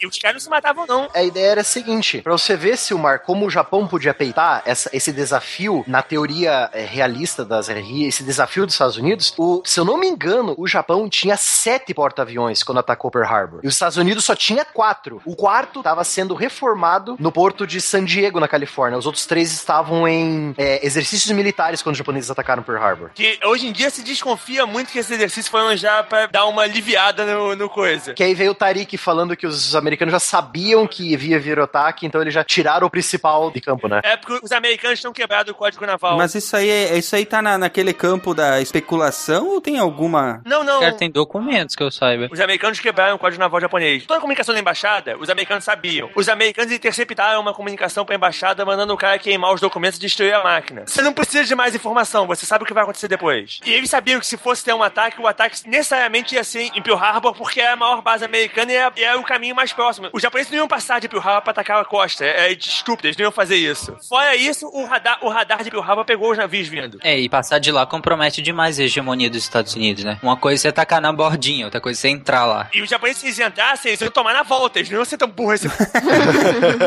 então, é, aí continuando com essas ideias, só que tá aí uma coisa bem interessante, Silmar. Mesmo depois da Segunda Guerra Mundial, esse caso do Japão foi um caso em especial que a Alemanha também lutava por petróleo. A guerra, a Segunda Guerra Mundial, para manter a máquina militar dos dois lados, houve uma briga muito grande por recursos. Mas é, é muito inte- é tão interessante essa parte que daria um programa só nesse foco. Nossa, totalmente. Como é que os alemães, por exemplo, faziam pra ter petróleo, cara, Pra ter combustível? Eles tinham o tal do petróleo sintético, por exemplo. Os alemães fabricavam petróleo. Sim, os caras eram umas loucuras inacreditáveis o que os químicos estavam aprontando naquela época. Só você pensar que os caras fabricavam uma boa parte do petróleo deles, gaseificando carvão e fazendo topperfish, é muito bizarro.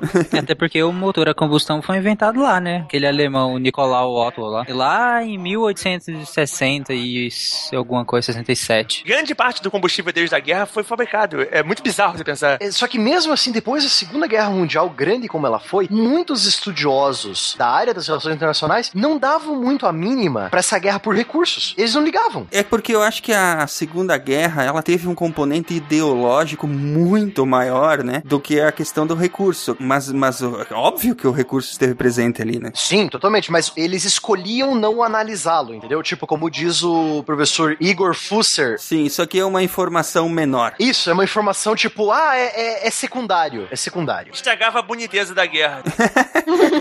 É, então, é tipo assim, vocês estão falando que ba- basicamente a guerra era uma guerra por recurso travestida de uma guerra ideológica. Pois é, se você fosse falar do recurso, você estragava o ideal da liberdade, do não sei o que. E, É, e etc. Não era legal, né? Falar, é, liberdade, beleza, vamos lá tomar o petróleo dos outros. o ideal do La Revanche também. La Revanche!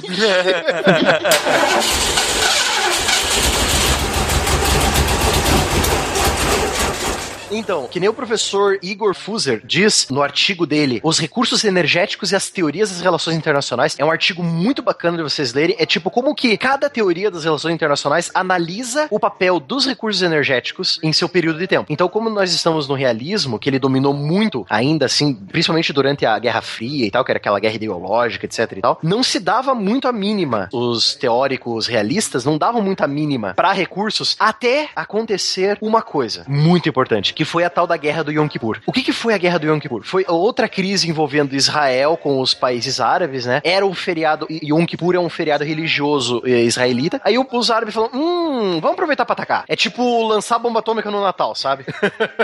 É, foi basicamente foi um ataque. Eles não vão estar esperando que a gente ataque agora, vamos, vamos atacar agora. Exatamente. É, nada que Israel já não tenha feito, né? Lá em 67. Israel deu um couro, deu um couro federal. Mas você sabe por que eles não perderam, né? Não, Israel perdeu. Não, não, não. Yom Kippur, Israel ganhou. Não, não, não. Ganhou, mas. Israel, Israel perdeu. Mas você sabe por que a guerra não foi perdida? Israel ia perder essa guerra. Eles não perderam porque o B-52 voou. Eu não tô inventando. Os americanos botaram bomba atômica no avião, botaram o avião no ar, ligaram pro Sadat e falaram: ó, ou para o ataque ou a bomba vai cair. Olha o realismo aí. Caio já, sai do Caio já era.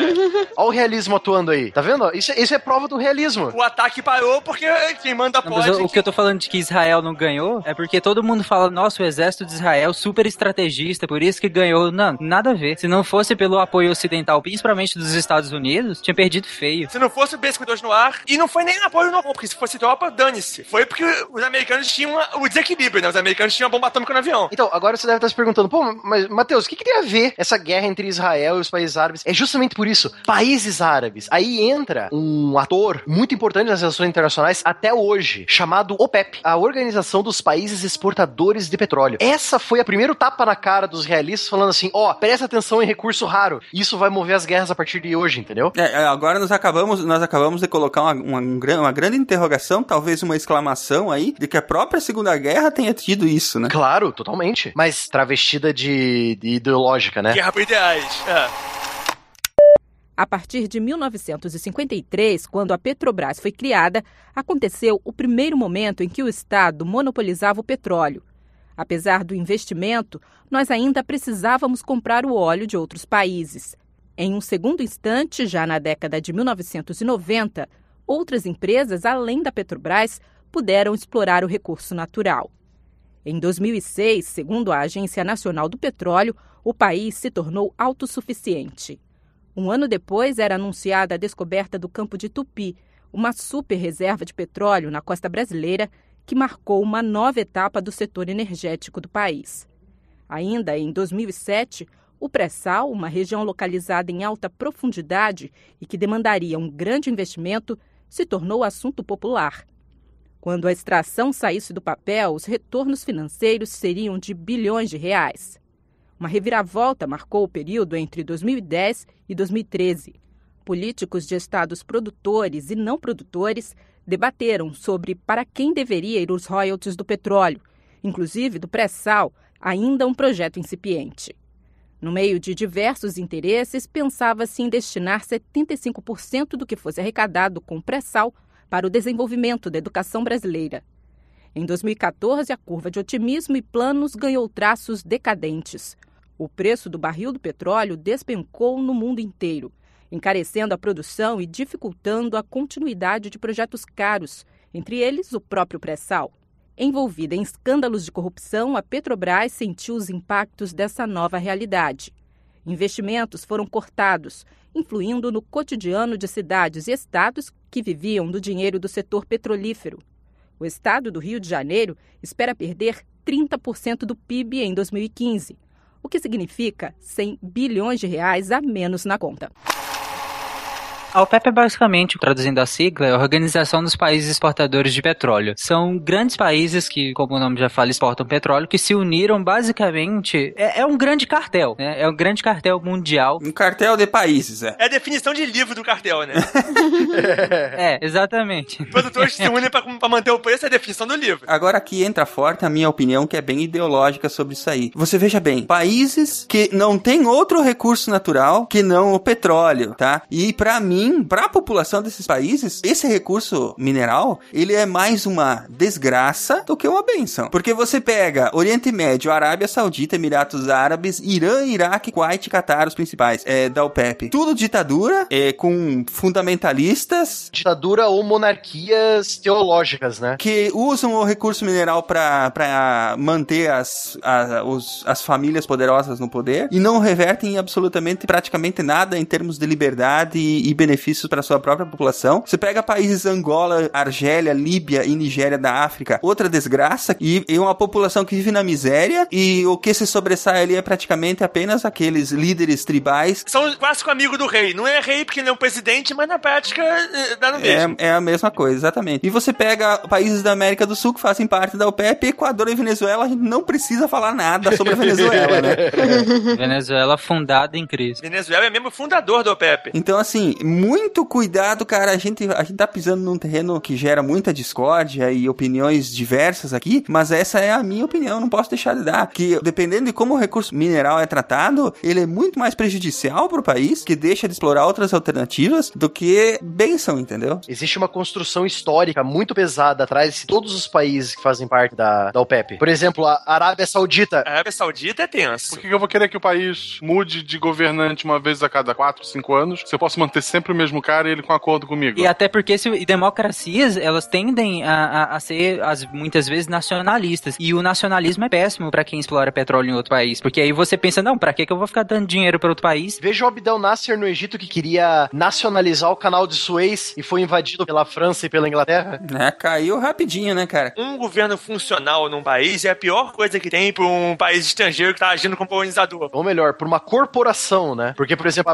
a British Petroleum e a Oil Standard dos Estados Unidos sempre se meteram no bedelho na, na, na Arábia. A British Petroleum e a Standard Oil, elas são corporações barra governo americano. Elas são corporações. Hoje a, a ExxonMobil e a Chevron, né? É, todas as ações que elas tomam são garantidas pelo governo americano. É tipo, não tem a ver com o assunto, mas tem. É tipo como, que, como é a United Fruit Company na, na América Central. É uma empresa de plantar bananas. Mas quando os interesses deles não eram garantidos, a- até Marine americano foi colocado para garantir os interesses deles. O exército americano, aliás, exército de qualquer país que tenha um exército gigante, eles garantem a soberania do país. Mas segundo é pra garantir os negócios do país. O exército existe para garantir o poder dos poderosos sempre. Exatamente. Tá, estamos ligando já os pontos, né? OPEP, Guerra do Yom Kippur, tá, beleza. Então, o que que foi isso? A OPEP chegou, principalmente os países árabes que detestam Israel, chegaram e falaram assim: ah, é? O Ocidente tá ajudando Israel? Tudo bem, vamos parar de vender petróleo pra eles. Vamos parar de vender, vamos ver o que acontece. Vamos fechar nossas torneirinhas aqui. Os poços são nossos. Não, e o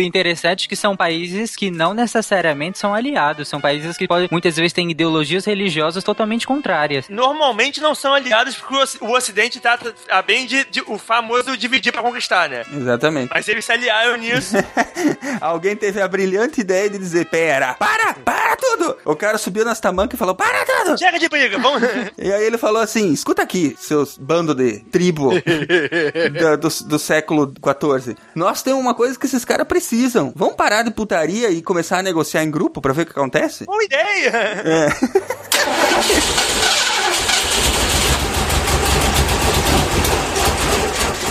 Aí, é, isso deu uma crise no combustível nos Estados Unidos tão grande que nunca tinha se visto isso antes. Fazia fila em postos de abastecimento nos Estados Unidos, cara, coisa que os, os americanos nunca tinham visto. E sabe que carro americano é projetado pra consumir gasolina que nem um maluco, né? Tanto que até hoje os carros produzidos nos Estados Unidos não têm tecnologia pra ser econômicos. Chevrolet, Ford. Já melhorou um pouco, mas ainda assim. Um carro econômico, ele necessariamente não pode ser um carro muito potente. E o americano não admite que o carro não seja potente. Ele não vai usar aquela potência porra nenhuma. Mas ele não admite que o carro dele não tenha 8 mil cavalos e, e faça 60 mil quilômetros por hora. Pois é. Motor V- V8 e faça barulho bem alto.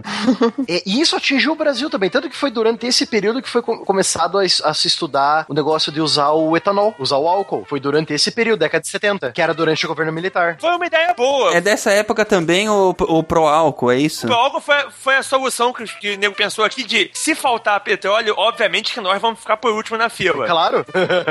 que tal a gente fazer um- a gente fazer uma solução nossa antes que dê merda? E foi uma ideia inteligente, não foi uma ideia burra, Foi, não. não foi uma ideia ruim. O problema é que veio depois. É, não. Como tudo aqui, as, ide- as ideias são boas, a implementação sabe como é que é. É, né? de, é vide Nobel e a criação da dinamite.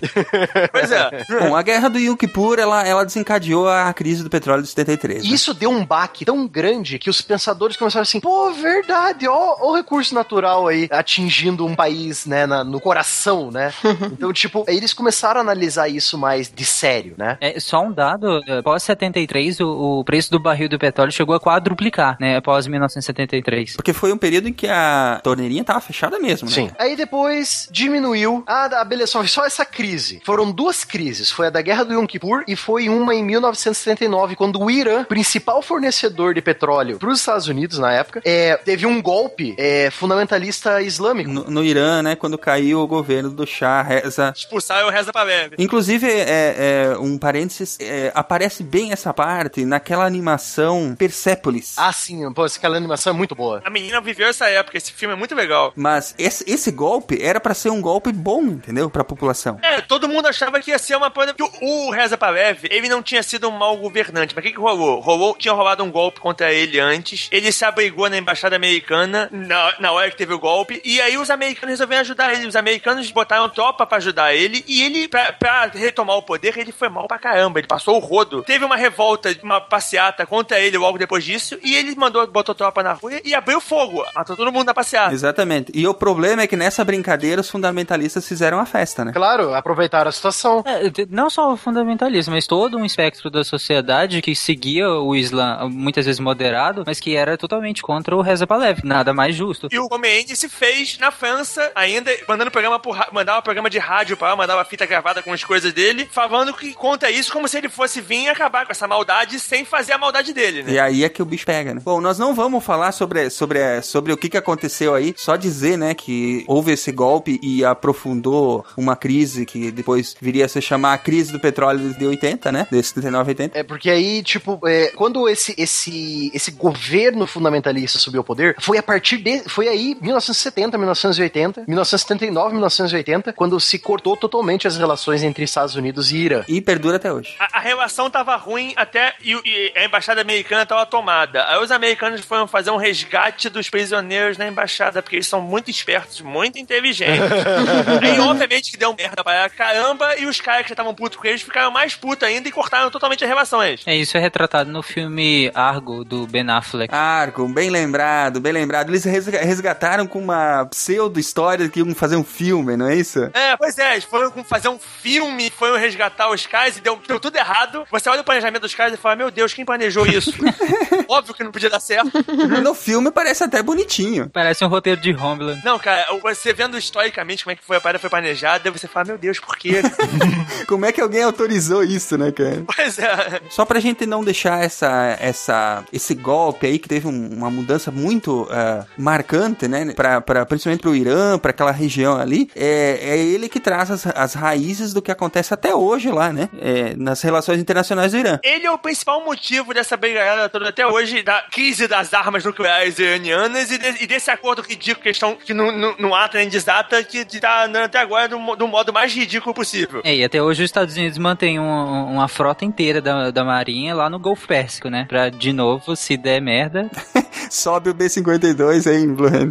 pois é. Aí tem o carinha lá o, do, do filme Doutor Estranho, né? Montado no, no na bomba atômica, que nem um cavalgando, né? Ele. Né? Vê assim.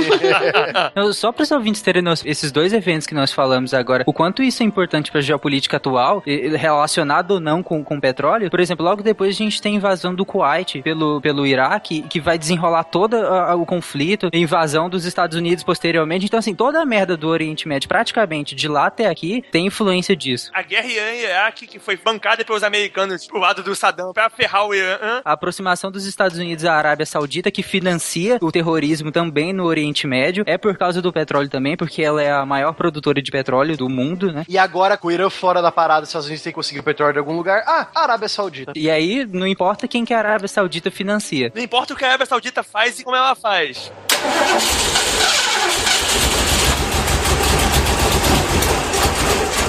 Seguindo aí, vamos dizer, não que acabou a influência ali, mas a gente teve em outros lugares também, é, como por exemplo a, a, a própria influência russa no Cáucaso, né? Que, que é aquela região é, soviética onde fica a Geórgia, o Azerbaijão, a Armênia, que a Rússia nunca, nunca engoliu direito, né? Ela nunca quis soltar o osso. São os melhores postos de petróleo da Rússia. São o motivo que, o motivo que Hitler, que Hitler invadiu, quebrou o pacto e invadiu a União Soviética. Porque ele não gostava de Stalin, mas isso não ia fazer ele invadir. Ele invadiu a União Soviética porque ele precisava de óleo e os russos E tinham. olha só como a gente agora já volta de novo lá para a Segunda Guerra e, e lembra que, apesar de todo o envelope idealista que teve a Segunda Guerra, né? A gente sempre tá falando de recursos. Hitler perdeu a Segunda Guerra porque não tinha recursos. É uma coisa tão natural para os estudiosos das RI hoje, mas que foi muito pouco trabalhado ainda. Que a gente começou a ver recurso como principal objetivo de guerra só a partir dos anos 2000, final dos anos 1990, começo dos anos 2000. É a revisão histórica que sempre tem que ir acontecendo, né? Hitler só invadiu a. Ele não gostava dos comunistas, ele não gostava do Stalin, o Stalin também não gostava dele. Mas o principal motivo deles terem invadido a Rússia foi porque eles tinham feito cálculos que eles precisavam de mais tantos é, barris de petróleo que eles não iam conseguir fabricar. Então tinha que vir de algum lugar. E aí vamos pra Rússia. Só eles escolheram a época do ano errado. Para invadir do inverno precisaria de mais petróleo, de mais combustível. Eles não tinham. Eles escolheram tudo errado, né? Mas a escolha também não foi tão bem uma escolha, porque ele não podia esperar. Foi mais uma necessidade do momento. Pois é, eles sabiam que a época não era boa, mas isso não fazia diferença. Não tinha época boa. Se eles não fossem naquele momento, e, e o petróleo ia fazer falta. Recursos, recursos, recursos. Eles achavam, obviamente, que eles iam ganhar rápido. Eles não imaginavam que eles iam tomar aquele piau que eles tomaram. Então, aí, só terminando aqui o artigo do Igor ainda, que, eu- que é, é um artigo muito bom, por sinal, vai estar aí na, é, o link aí pros, pros ouvintes verem. É, então aí nós temos um pensador americano chamado Michael Clare. Ele é um estudioso bem famoso das RI lá nos Estados Unidos. Ele fez dois livros, Wars Resource, ou As Guerras pelos Recursos, de 2001, e o Blood and Oil, Sangue e Óleo, de 2004. Então são livros muito bons. Ele faz, ele fala justamente sobre isso que a gente está discutindo, que é a importância de recursos naturais é, raros, como é o caso do petróleo, né, que vai acabar, é finito, e que essa substituição de que tipo as guerras não mais serão por ideologia, ou melhor, já não são mais por ideologia, mas sim por recursos raros que dão muito dinheiro, né? É a questão chave não é mais um choque de civilização, e sim uma disputa por recursos naturais, cada vez mais escassos. As guerras por recursos se tornarão nos anos vindouros o traço mais marcante do ambiente de segurança global. É o que ele afirma em 2001 dos livros dele. Eu discordo. Eu acho que toda guerra, mesmo as mais antigas, era muito mais recurso do que realmente ideologia. A ideologia, pra mim, era uma desculpa pra tirar e roubar o que o cara tinha. Eu também acho isso, é só uma justificativa. A justificativa é, não, o Blue Hand ele tem a mão azul, é diferente da minha que é normal. eu vou lá tirar todo o ouro que ele tem, porque mão azul não, não, não tem alma. É, mas olha que coisa, o Blue Hand também tem dinheiro e petróleo.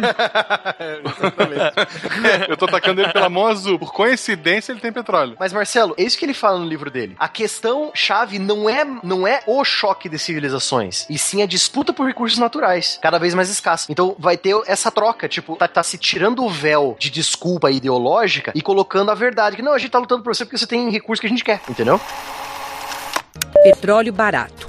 O que antes parecia impossível, agora é uma realidade. Depois de quatro anos no patamar dos 100 dólares, em poucos meses o barril despencou para menos de 70 dólares.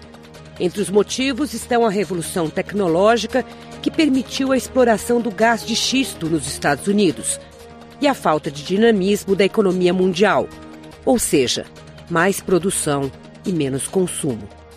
Se a tendência perdurar, o impacto será forte em todo o planeta. Os países exportadores vão sofrer com a queda de receitas, enquanto os importadores vão ganhar ao comprar a matéria-prima mais barata. Para o Brasil, a mudança vem no momento inoportuno. A Petrobras não só está envolvida num escândalo de corrupção, como acumula uma dívida de 240 bilhões de dólares. E qual que é o, o, papel do Brasil na questão geopolítica do petróleo? Então, o Brasil ele, ele tem ganhado uma. É, desde o governo Fernando Henrique, ele tem ganhado uma evidência internacional muito grande, sabe? Tanto que as próprias relações internacionais brasileiras do período Lula e Dilma, elas são uma cópia do período FHC. Isso foi, foi mantido. Só foi aumentado pro lado da África. Dilma, mais ou menos, né? Que a Dilma é péssima em relações internacionais. É, isso mesmo. Eu digo o período Lula e Dilma, que é o período do PT, né? Então, é, essa coisa assim, tipo, eles só estender o braço mais pra África, especialmente para Moçambique e Angola, que são países que falam português, né? Então a influência do Brasil nesses dois países da África são muito grandes. A gente atua mais ou menos tipo como um Estados Unidos para esses países, sabiam? Os angolanos veem os brasileiros como nós vemos os americanos, tipo intrometidos estrangeiros. Verdade? Eu imagino que sim. Não, a maior empreiteira que trabalha na Angola construindo casa, prédio, é brasileira. O Odebrecht ou a...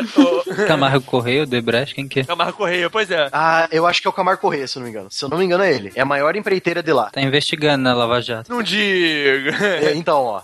Essa coisa. Aí o pessoal fala assim, tipo, ah, porque estão gastando dinheiro com Cuba, estão construindo porto, estão construindo aeroporto. Tudo bem, eu entendo. É uma bosta, para mim, pelo menos, né? Tipo, ah, beleza, dá pra gastar em outros países, mas tudo bem. Não, cara, não é uma bosta. É investimento estrangeiro. Você vai, você vai primeiro que empresas brasileiras que vão construir. Eu entendi. Vai gerar um lucro, teoricamente, pro país, né? Pra nós. Ah, sei lá, cara. É, é tão complicado isso aí. Já é pra empresa tivesse via. A ideia principal é assim: é, você construindo porto, ou prédios, ou sendo a maior empreiteira de um país fora do seu, isso é uma influência internacional. O Brasil tem essa influência. Tem decaído um pouquinho com a, com a Dilma? Tem, mas ainda tem. Se a grana viesse pro Brasil, tudo bem, mas vai tudo pra paraíso fiscal. Então, esse é o problema. Ah, mas esse, esse é o problema. Não, nem tudo, nem tudo. Ah, mas aí se a gente for parar a pensar na corrupção no Brasil, a gente não faz mais nada, né? Porque, por exemplo, com todos os setores a gente tem corrupção. Sandália de pneu daí.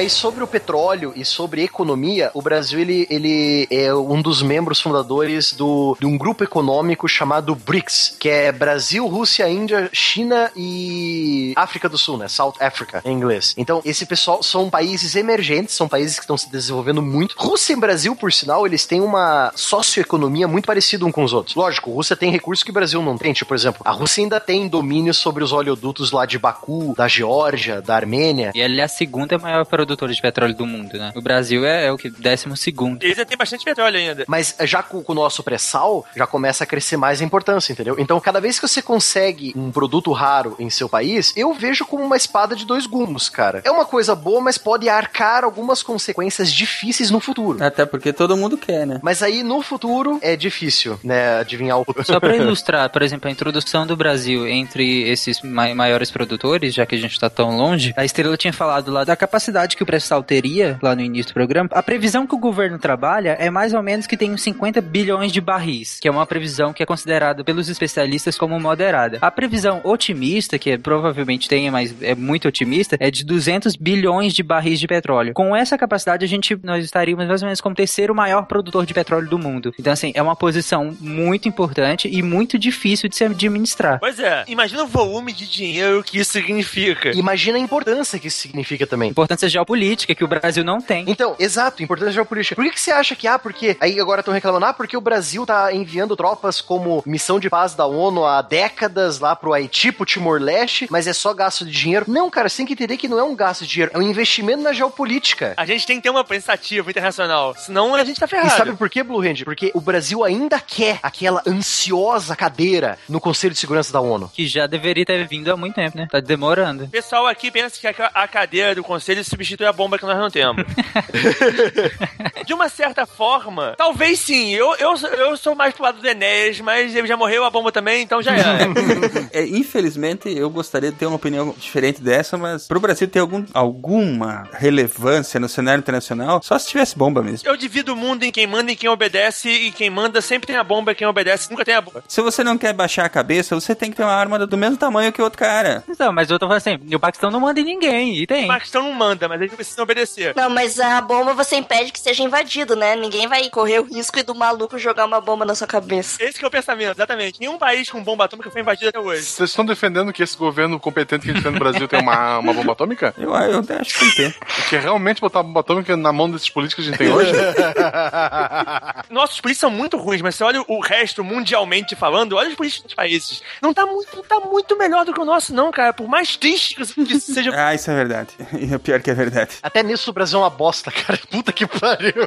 Pelo menos as nossas instituições são sólidas, querendo ou não. Mas eu acho que esses go governos não iam ter coragem de lançar a bomba, não. Não, mas aí é que tá. Ninguém tem coragem hoje em dia mais, entendeu? Ah, ninguém vai lançar bomba. Esquece, isso não existe. Não tem como mais, não, não tem como ter uma guerra nuclear, entendeu? O Irã tá ouvindo isso. Não é, não tem. Não vai acontecer, ponto. Não vai acontecer, ponto. Cara, Irã e Israel. Só se tem a bomba é pra fazer pressão, pra ter o, o, o, o pau pra bater na mesa do mesmo tamanho que o outro cara. Eu não confio em Irã e Israel. Não vão, não vão. Cara, nenhum dos dois vai soltar a bomba. Eles não são, eles burros, eles são burros desse ponto. Falaram a mesma coisa antes da Primeira Guerra Mundial. Essa moeda de troca de diz é uma sigla chamada MED. É uma sigla criada durante a crise dos mísseis cubanos em 62. É a destruição mútua assegurada. Se um soltar, todo mundo solta, cara. Aí, tipo, acaba a Terra. É, e é o motivo pelo que o Blue Hand comentou agora, que Irã, por exemplo, não vai soltar uma bomba nunca. Não vai soltar uma bomba por quê? Porque ele solta uma, ele, ele, ele, cai 50 ali, entendeu, cara? Não existe isso. O Irã soltou uma bomba, o Irã acabou, acabou de existir. Israel soltou uma bomba. Não sobra um pra contar a história. Então, eu, ninguém, ninguém vai soltar a bomba. Se, a menos que, ah, o governante. Cara, os caras não são malucos. Os caras não são malucos. Cara, mas vocês estão pensando como se o Estado inteiro fosse uma pessoa racional. O problema é que o controle desse tipo de armamento não tá no Estado inteiro, tá em poucas pessoas. Mas isso é as relações internacionais, Tarik. Mas os caras são racionais, os caras não são malucos. Mas relações internacionais é isso, cara. Relações internacionais é você considerar um país uma pessoa. Então, mas você tá considerando o Irã como se fosse uma, uma pessoa só racional que pensa realmente nas relações internacionais. Mas é, quem pensa pelo país se não os políticos? O cara pode ser louco a quantia que quiser. Ou, ou esse, essa pessoa chamada Irã pode ser louco a quantia que quiser. Mas é louco, mas não é burro, entendeu? É, exatamente. Ele é, ele é maluco, mas ele não é burro. Ele sabe que ele vai deixar de existir se ele fizer isso. Nós estamos considerando os países pessoas, Tarik, porque eles, nas RI, nas relações internacionais, eles são pessoas. Tipo, eles têm suas vontades, suas necessidades, entendeu? E quem responde por essa pessoa é Brasil, essa pessoa é Irã, essa pessoa Estados Unidos, são os políticos dele, entendeu? Por isso que a gente tá falando assim. Porque as RI, as RI são assim, entendeu? E eu acho que a gente deveria ter pelo mesmo motivo que nenhum país que tenha bomba foi invadido até hoje. Isso não existe. Não existe um país com bomba atômica que vai ser invadido. Inclusive, se eu, se eu fosse governante de qualquer um de, do país do Cone Sul aqui, eu fazia uma aliança entre o Argentina, Brasil e quem mais quisesse entrar e, e fazia uma e fazia uma força armada conjunta. Eu já falei isso, eu faria, eu faria uma força armada contra com a Argentina e com o Uruguai imediatamente e faria uma bomba atômica dos três. Pronto, aí. É, se o Uruguai aceitar, ah, né? aceita aí. Mas no Uruguai, Blue Hand, e o, e o Chile? E, e, eles estão mais tranquilos agora. O Chile é muito longe da gente. O Chile não, é, não seria ruim, mas, por exemplo... Mas a ligação seria a Argentina. A gente não pode fazer com o Chile sem ter a Argentina. A gente não pode fazer com o Chile sem ter o Uruguai. O Uruguai e a Argentina são necessários pra parada, senão não tem como rolar. É o Cone Sul, é o Cone Sul. É, o Cone Sul teria que estar, teria que estar unido. O Cone Sul unido e com bomba garantiu a segurança do Cone Sul. Não tem uma brincadeira pra cá. É, acabou, acabou. Brincadeira acabou. Aqui não tem brincadeira. O Mujica não apoiaria isso, apesar dele não estar tá mais na presidência. é, mas eu acho que o Mujica também não apoiaria isso. o Mujica, ele não é burro. Foi o que ele mais mostrou nesse governo dele, foi que ele não é burro. Ah, mas ele é totalmente pacifista. Ele, ele entende o motivo disso. O motivo disso é exatamente pra paz, não é pra guerra. É pelo mesmo motivo que o nego fica falando do Irã. Ah, o Irã fazia bomba. Cara, se eu fosse o presidente do Irã, eu tava sentado na cadeira fazendo a bomba. Eu pensei ser bomba. Mas é outro contexto, cara. É outro contexto. Você não quer comparar o contexto dos vizinhos do Irã, Israel e Oriente Médio ali pro contexto que nós temos aqui, né? Os vizinhos dele não são problema pra ele. O vizinho dele, a guarda, a guarda republicana, segura sem problema. O contexto do Irã é os americanos e os europeus resolverem armar confusão com ele. Que é o que, tá, que, é o que já tá rolando. Esse a guarda republicana não segura, porque ninguém, ninguém segura. É o vizinho tecnicamente, porque você fala, os americanos têm base ali no Golfo. A Arábia Saudita bate praticamente vizinho de região. O exército saudita, o exército de verdade dos vizinhos, a, a guarda republicana segura isso aí, é uma guerra convencional com o Irã, pode perder ou pode ganhar, mas eles acham que eles, eles acham que eles seguram o, o- a brincadeira deles. Eles não seguram a brincadeira deles contra a OTAN. Como ninguém segura, nenhum de nós segura aí a brincadeira contra a OTAN. E pra segurar contra a OTAN, só tendo um brinquedinho. Brinquedinho. É um bom nome. é um bom nome pra uma arma nuclear. Tem mosqueteiro brinquedinho. O anãozinho de tamanca lá, o Kim Jong-un, todo mundo fala, todo mundo fala, mas ninguém invade. Por quê? Porque vale, vale a pena pagar pra ver se, se a bomba dele funciona, o que, que vai acontecer. que- Não vale. Aí outra que ali deve ter eh, o país mais fechado do mundo, mas eh, os caras sabem o que rola lá dentro. Não é fechado, cara. Vocês não assistiram a entrevista ainda, não? Eles, eles não querem pagar pra ver, não, inter- não interessa. Se o, o Irã fizer a bomba, e se eu fosse o Caio, estaria lá fazendo a bomba, você tá na cadeira fazendo, a hora que o Irã tiver a bomba, o, o, as coisas mudam de figura. Para de ser dessa história de Estado, estado terrorista pra. "Ô, é um Estado que não é muito nosso amigo, mas que a gente pode conversar. Vem cá, meu amigo, vamos conversar. Porque o, o negócio muda de figura. Toma uma cadeira. É, toma uma cadeira aqui na ONU, vamos sentar aqui com a gente.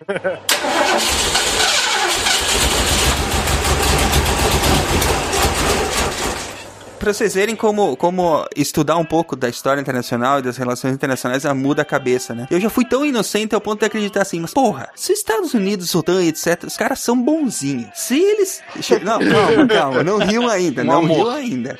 Os caras É, são é. bonzinhos. E tem todos esses terroristas espalhados aí pelo mundo que só querem matar gente, matar inocente. Por que, que eles não vão lá e acabam com esses caras? Entendeu? Você começa a estudar, você começa a ler, você começa a perceber onde é que é que o sapato aperta, entendeu? Eles não é. vão lá porque muitos desses países são os aliados deles que estão lá no poder, entendeu? Eles colocaram o cara que tá governando aquele país, entendeu? Exatamente, cara. Tem terrorista ali que, que pode até fazer ataque em solo americano, que isso também é outra coisa discutível. É, mas eles também não se importam. Mas eu, o- o- como é que ele vai atacar um país que o, o- o cara dele tá lá, pô? Ou o contrário, tem grupos terroristas financiados por governos pra tirar quem tá no poder atualmente e botar outra pessoa manipulável. Os Mujahideen foram As assim. armas atômicas do Paquistão são os maiores medos de todo mundo. Porque o governo do Paquistão é um lixo que não, tem, que não manda em nada. Mesmo assim, você não vê nenhuma intervenção direta pra tirar o governo do Paquistão. Se, se tiver uma intervenção direta, a arma pode cair na mão de alguém que não vai interessar. Então, apesar de ninguém confiar no governo do Paquistão e eles acharem que o governo do Paquistão não é confiável e que devia, devia mudar, não tem, não tem nenhuma revolução colorida no Paquistão. Já nos países que não tem bomba, que teve de Né? revolução colorida, Filas de desempregados nas cidades que receberam obras de refinarias da Petrobras. Seguro-desemprego. Seguro-desemprego. Poxa, é seguro-desemprego. Aqui deve ter uns, uns três anos comigo. Tchau, Como a crise da maior empresa do Brasil está mexendo com o emprego e a vida de cidades inteiras, de norte a sul do Brasil. Muito bem, capítulo 3, Petrobras. Ai. Lá a morte vem. do Getúlio aí. Pra poder falar de política, né? Quem comprou ações da Petrobras? E hoje nós vamos tirar o véu da Petrobras. Se eu tivesse dinheiro, eu tinha comprado muita ação da Petrobras agora que caiu. Olha, Todo o dinheiro arrecadado com esse cash vai ser reinvestido em ações da Petrobras, gente. Pô, as ações estão crescendo que nem um, um foguete, cara. Aliás, qualquer investidor esperto, quando estourou o escândalo e a ação da Petrobras estava valendo, eu acho que era menos de 10 reais. Tava 8, 9 reais. Estavam dando os papéis, estavam dando. Qualquer investidor esperto, assim, vírgula, porque se, se caiu é porque muita gente vendeu, né? a ação da Petrobras estava dando no caminho. Qualquer investidor esperto, o cara tinha colocado todo o dinheiro que o cara tinha. Ma- Mas, Silmar, tu pensa, se caiu, é porque muita gente vendeu, né? Então, assim, o cara tava lá investindo e resolveu vender. Por quê? Que a massa é burra. Não, mas aí é que tá. A massa é burra, aí eu concordo. A massa é burra, o investidor individual é inteligente. Não, eu sei, é isso que eu tô falando. Então, assim, não basta ser investidor. É, mas aí é que tá. Eu, eu devia ter vendido carro, apartamento, tudo que tivesse comprado no Petrobras. Fazer o que o senhor K falou aquela vez. É o meu problema, como eu não tenho dinheiro pra investir, eu só fiquei olhando e falando, ah, se eu tivesse dinheiro. Exatamente. Mas vamos adiante. É, Tarik quer falar um pouquinho pra nós sobre o histórico da Petrobras? Bem rapidamente. Se o pessoal for linchar depois, que seja o Tarik que a estrela ela edita, ela é mais importante. Isso. O Tarik tá mais longe, inclusive ele tem poder pra sair do país. Obrigado, Marcelo. Eu também gosto de você. Ninguém sabe onde Anápolis fica, né? né? Nossa, estrela. Olha aí. Obrigado. Ó, cuidado que se for lançar o avião pra te pegar, já é pertinho, hein? Nossa agroindústria é melhor que a de vocês aí, viu? Mas enfim. Pô, Anápolis é a base que protege a capital. Aham, exatamente. São as únicas duas bases aéreas que decolam, é do Galeão aqui e de Anápolis, pra conter, conter a invasão. Fica com a gente. É, o histórico do- da exploração de petróleo, né? É, no, no Brasil começa basicamente em 1939. Antes, a gente já tinha perfurado alguns poços de petróleo, mas só tinha saído água. Então, O Brasil não tem petróleo. Esse é o Brasil. Se fosse atualmente, a gente tinha comemorado. É. Se fosse São Paulo, então. Atenção, fomos cavar um poço artesiano e encontramos petróleo. Ai, que merda, joga fora isso. Atualmente essa é a desgraça.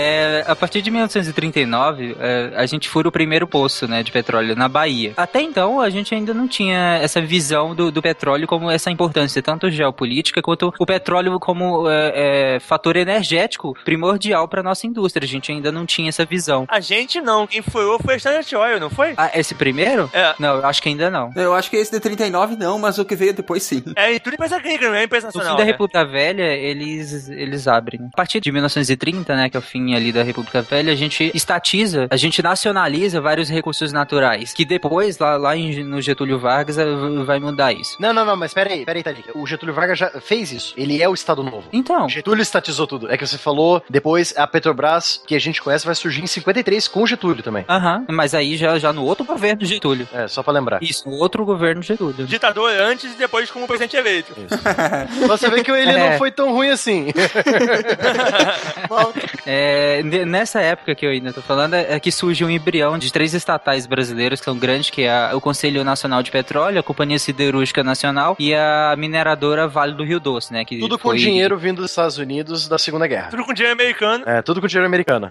Que depois vai financiar o golpe militar. E a siderúrgica é uma siderúrgica americana, ela foi desmontada. Ela é realmente uma siderúrgica americana. Mas foi uma troca é, já no contexto da Segunda Guerra, né? Pela ajuda brasileira pra Segunda Guerra, né? Foi, foi uma troca justa. Nós liberamos uma base em Natal que sem ela não tinha tido vitória no Atlântico, botamos nossa, gente nossa pra morrer na, na Itália e ganhamos a siderúrgica. É, navio nosso patrulhou aquela área do Mediterrâneo ali também. Nós garantimos a cobertura aérea pro Atlântico. De Natal, eles decoravam com, com Catalina pra fazer, pra, pra caçar submarino. Se não tivesse a base aqui, não tinha isso. Esse período aí, ele também dá um estudo bom, porque teve toda aquela questão da perseguição aos imigrantes aqui, né? Foi bem complicado, assim, bem vergonhoso, assim. Falando a grosso modo, a nossa entrada na guerra foi um leilão. A gente ia ganhar uma, uma siderúrgica da, da ThyssenKrupp. É, porque o Getúlio até ideologicamente não concordava, né? A gente ia ganhar uma siderúrgica da ThyssenKrupp. Só que uma outra siderúrgica alemã foi bombardeada numa- naquele ataque grande que teve no, no Vale do Reno. E como os alemães perderam a outra siderúrgica, eles falaram pra gente que eles não iam mais desmontar aquela nossa e mandar pra cá. Aí os americanos falaram que eles mandavam. E aí a gente ia todo lado dos americanos. né?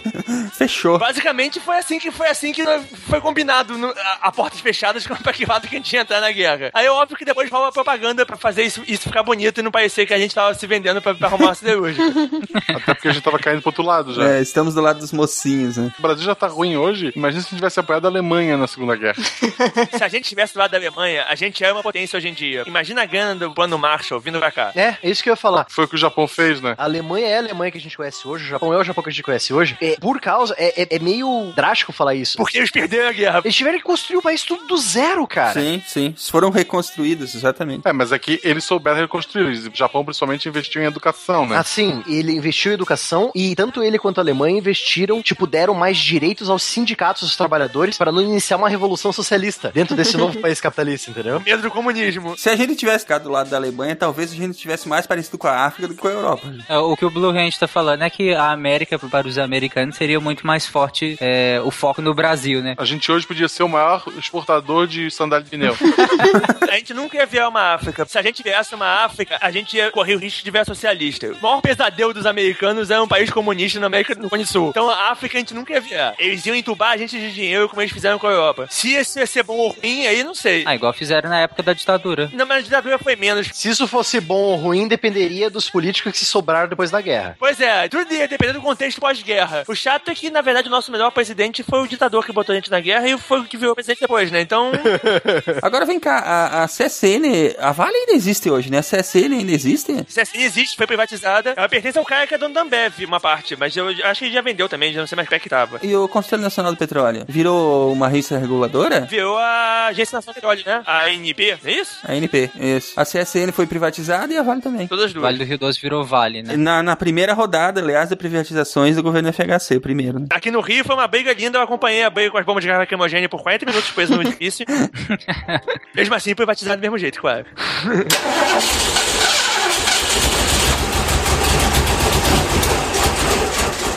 Então, continuando na cronologia, em 1953, né, mais especificamente em 3 de outubro, o Getúlio cria a, a Petrobras, né, em resposta muito a que, aos movimentos nacionalistas que tiveram na época, né, aquela campanha famosa do o petróleo é nosso e tal. É uma coisa bem populista mesmo, pra atrair a nacionalidade do país mesmo. E aí ele funda a Petrobras nesse todo o contexto e o Getúlio era muito estadista, né? Depois a gente afunda ela, né? Foi nosso melhor presidente, não foi à toa, e ele, apesar de todos os defeitos dele, tem bastante, ele é um político que uh, tinha um, algum pensamento no país como país, não como um, um, um estado vassalo. Como nação, né? Então a preocupação dele de fazer uma Petrobras, de fazer coisa, é uma preocupação de ter um país que fosse um país viável, não um país que fosse abaixado pros outros. Viver de sucata. Viver de commodity. O Getúlio foi um presidente que nunca deu um tiro no pé, né? que filho da mãe, cara. Apesar de que uh, o tiro no coração é discutível, mas tudo bem. o pijama tá lá, tem um buraco no pijama, tá com sanguinho, foi no coração. Não, não desminta o pijama. Cara, morte de presidente no Brasil, quase todas são discutíveis. Acidente de carro, isso, assim, enfim. Helicóptero. Helicóptero. em 1954, né, que um ano depois, a Petrobras começa a operar, né, só um ano depois, um ano mais ou menos, alguns meses depois, ela produzia cerca de 2.600 barris de petróleo por dia, né, nessa época. E os primeiros patrimônios dela foram as refinarias em Mataripe, na Bahia, e de Cubatão, em São Paulo. E ela começa a negociar ações na Bolsa de Valores em 1956, três anos no caso depois. Isso para capitalizar a empresa, né? É, exatamente, para poder ter capital de giro para reinvestir, né? Petróleo é, é uma parada que requer uma quantidade absurda de dinheiro, então o Estado brasileiro de tudo não teria condição de... Não teria o cacife de manter, é. Então, em 1968, é a primeira descoberta de petróleo no mar, que é o campo de Guaricema, em Sergipe. Companhia de Comércio e Navegação Interóica também constrói a primeira plataforma de petróleo autoelevatória, né, fabricada no Brasil, é chamada de P1, e é perfurado também o primeiro poço submarino na Bacia de Campos, no Rio de Janeiro, né? 68, caramba, já conseguiam fazer isso. Em 71 já, também pouco tempo depois, eles já criam a, a BR, né, a distribuidora da Petrobras, que os postos da Petrobras no Brasil são administrados pela BR Distribuidora, né, Petrobras Distribuidora BR. A Petrobras prospecta, a BR distribui pros postos e aí os postos só podem comprar da BR. No final não ficou bem assim, tinha sempre Ipiranga e petróleo e depois teve as outras, mas a ideia original acho que era essa. O combustível que a gente consome no Brasil hoje todo é da Petrobras. Na verdade, ele é comprado e refinado aqui, né? Ou você compra o petróleo para refinar aqui, ou você compra já direto. Todo o combustível que nós temos é explorado pela Petrobras. Não, mas aí que tá. Ele vem das refinarias da Petrobras, combustível. É, mas ele é comprado de outras empresas. Tem refinaria particular também. São poucas, mas tem. Tem refinaria da Shell, tem refinaria da, da Exxon, que a gente viu essa, né? Mas posso, por exemplo, ir num posto da Shell e abastecer combustível que foi produzido pela Petrobras? Provavelmente sim, mas ele passou pela Shell pra botar os aditivos dela e tal. Pelo refino da Shell. Eu achava, na minha santa inocência de não entender nada, que o combustível chegava no posto, saía da refinaria e ia pro posto, e os aditivos eram colocados no posto. Não, os aditivos são colocados na etapa de refino ainda. Eles adicionam a cachaçinha. Tem um aditivo que eles chamam, que eles botam no posto, mas chama benzina. Esse aí não é muito bom, não. muito bom. E, e, além da Petrobras Distribuidora, que é a BR, que nós estávamos falando, é, foi criada também a Braspetro, que era responsável justamente por buscar petróleo em outros países, né? É a política expansionista da Petrobras. Essa também provavelmente já foi privatizada há bastante tempo, né? Ou desmanchada. Ou fez uma fusão com a Petrobras. É, a Petrobras faz isso hoje em dia. Né? Provavelmente fundiu. Eu acho que a Petrobras comeu ela. Porque a Petrobras tem uh, operações fora do Brasil. Pois é, eu acho que a Petrobras absorveu a, a Braspetro. Inclusive, a Braspetro foi responsável por descobrir, né, uma das maiores reservas de petróleo do mundo, que é no Iraque, né? Foi a responsabilidade da Braspetro. Eles são muito criativos para nome, né? Petrobras e Braspetro. Quem escolheu isso foi um filho de dois anos de algum deputado que deve ter escolhido os nomes, Não né? é igual a operação da Polícia Federal. Teve uma operação aqui no Paraná chamada Operação Voldemort. Puta que pariu. É sério isso, cara? Você tá falando sério? É, é sério, porque o cara, ele não podia ser nomeado. Aí inventaram a Operação Voldemort. Juro, cara. Juro pra você, não é mentira. Caramba, cara, não, essa é parabéns, cara. Essa tá de parabéns. Deve ter um cara específico pra inventar esses nomes, né? O cargo do cara é inventar nome de operação. Não, pior que tem. Já teve uma entrevista com um cara, um delegado da Polícia Federal, que ele fala que ele, ele é um dos grandes responsáveis por inventar os nomes dessas operações. Eu não lembro qual que é o nome dele agora. Ele deve ser aquele cara que tá assim, tipo, lá vai ter uma operação, ele já se mete na frente. Não, não, não, eu escolho o nome, eu escolho o nome. É, ele vai lá, nos, deve ser super culto, né? Pra também lembrar dessas referências todas. Nós precisamos de um nome. É a fase mais importante da operação.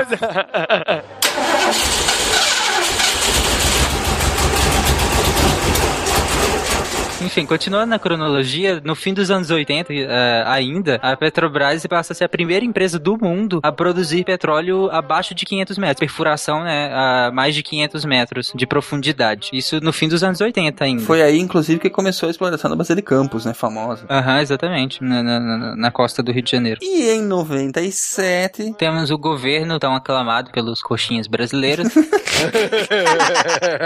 Fala assim do santo. Olha que ele já foi canonizado.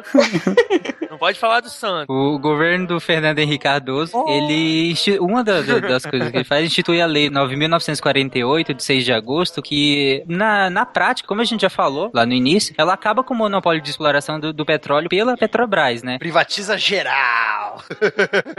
Até então, quem, quem era responsável pela exploração do petróleo? É só a Petrobras. As operações de exploração eram da Petrobras. Exclusivamente. E através dessa lei, o que aconteceu? A Petrobras passa a apenas administrar os campos e fazer licitações e, e entregar, por assim dizer, outorgas da exploração desses recursos. Por meio da Agência Nacional de Petróleo, né? É aí que acontece a mamata. Essa lei foi o primeiro passo pra se tentar privatizar a, Petro, a Petrobras, como ele votou, não lembra? É, Petrobras. É, é, ele, mandou- ele soltou- Verdade, né? Eles Em geral, eu aplaudo de pé qualquer coisa que seja quebra do monopólio. Só que, né, ficamos pelo caminho, né? Nesse caso, essa, é- essa quebra não era pro nosso. Aliás, nesse caso, não, em vários casos aqui, infelizmente, né? Essa quebra não era pro nosso interesse direto e imediato. Era pra um outro interesse que não é muito bem o do país e muito bem das pessoas que moram aqui. Mas tudo bem. Tudo bem não, cara. É, fazer o quê, né? Nos anos 2000, é, nós tivemos um problema com a Reduc, que é uma refinaria de petróleo que fica no Rio de Janeiro. Ela provocou um vazamento de mais de 1,3 milhão de litros de óleo é, na Baía da Guanabara, né? Um dos maiores acidentes ambientais do, do Brasil. Isso aí deu uma merda inacreditável. Cara, matou uma quantidade enorme de animais. Cara, a Baía de Guanabara já é tão surdo que ninguém nem reparou. eu não me lembro bem do acidente, mas como eu tava brincando aqui, a Baía de Guanabara é uma, uma nojeira inacreditável, grande parte por culpa da Petrobras. Então, apesar de ter matado muita coisa, ter destruído muita coisa, na prática mesmo, nada se alterou na Bahia. Já era uma Bahia morta. A Bahia já era um poço de petróleo nojento antes. E o tratamento depois da parada foi o de sempre. Apareceu na mídia, eles fingiram que estavam fazendo alguma coisa e depois fica tudo por isso mesmo. Caramba. É, joga uns detergentes lá. se- Jogaram um botaram uma boiazinha, dá uma bombeadinha naquela nojeira da superfície pra parecer que estão tirando o petróleo e o que afundou, afundou. É assim que eu arrumo minha casa.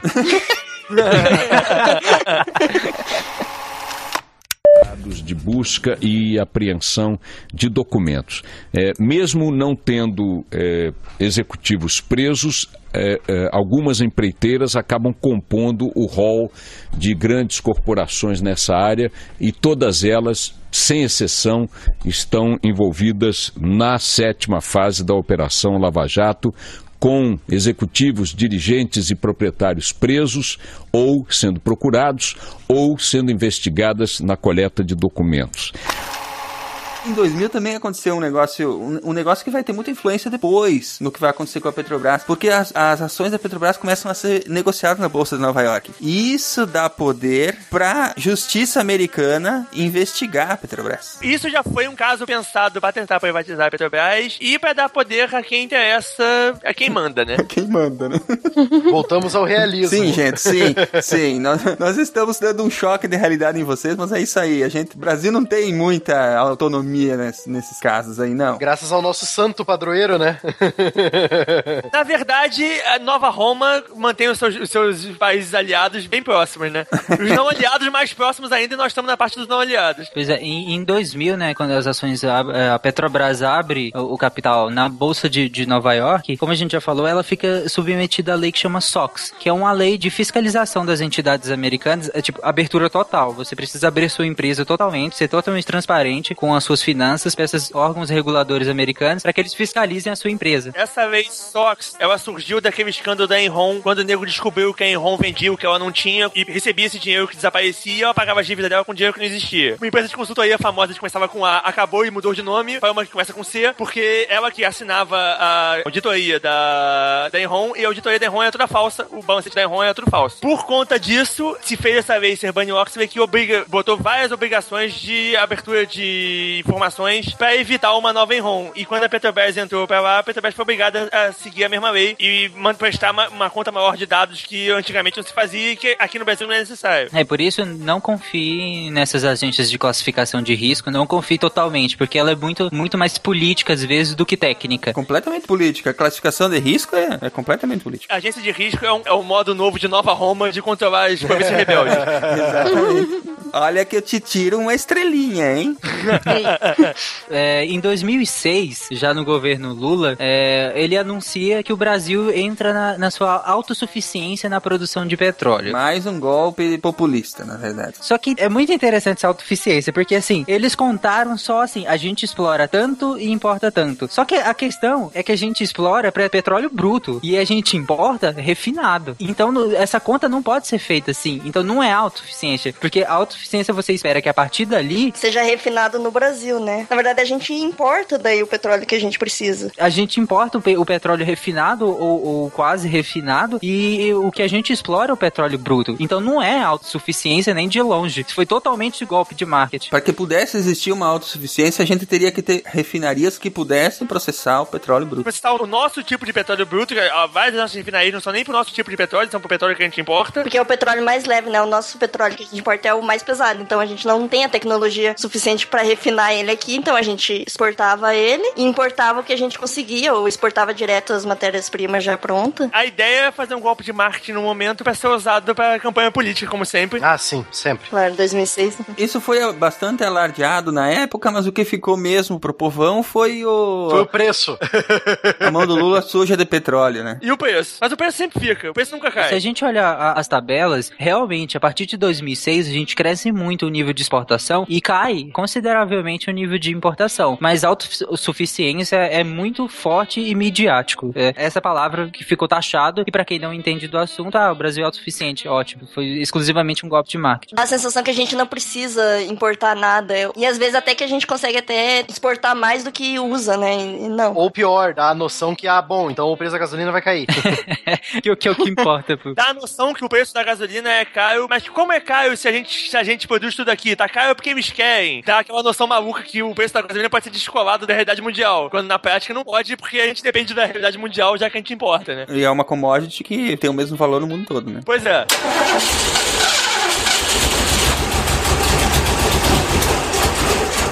Em 2007, é, surge a, a notícia da descoberta do, justamente do pré-sal. O interessante do pré-sal, não só pela enorme quantidade, o enorme potencial de produzir, é que ele, o, o petróleo que nós extraímos dele é um petróleo muito mais adaptado às nossas refinarias, que é muito mais fácil de nós mesmos aqui refinarmos esse, petra, esse petróleo. Petróleo, ele falou aí. Esse petróleo ficou ótimo.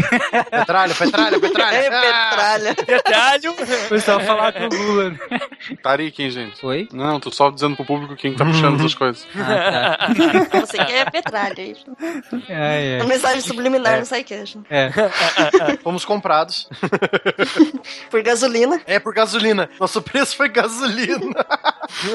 Foi patrocinado esse podcast, mas enfim. Pela Petrobras, né? Pela Petrobras. De 2004 a 2012, é, na Petrobras é a diretoria do Paulo Roberto Costa, né? Tão citado aí pela, pelos processos de corrupção. E em 2012, assume na presidência da Petrobras a, a Graça Foster, né? Que foi indicada pela Dilma e, e não era uma funcionária, é, para quem acha que ah, a Dilma inditou politicamente. Não, a, a Graça Foster ela sempre foi uma funcionária de carreira na Petrobras, né? Ela cresceu por mérito na, Petrobras. E é, a- o que aconteceu dali pra frente foi uma questão de inabilidade administrativa. Até onde você pode ter mérito numa empresa que é completamente política, né? O jeito que todo estatal funciona é meio estranho no mundo inteiro. Aqui, então, é muito estranho. Então,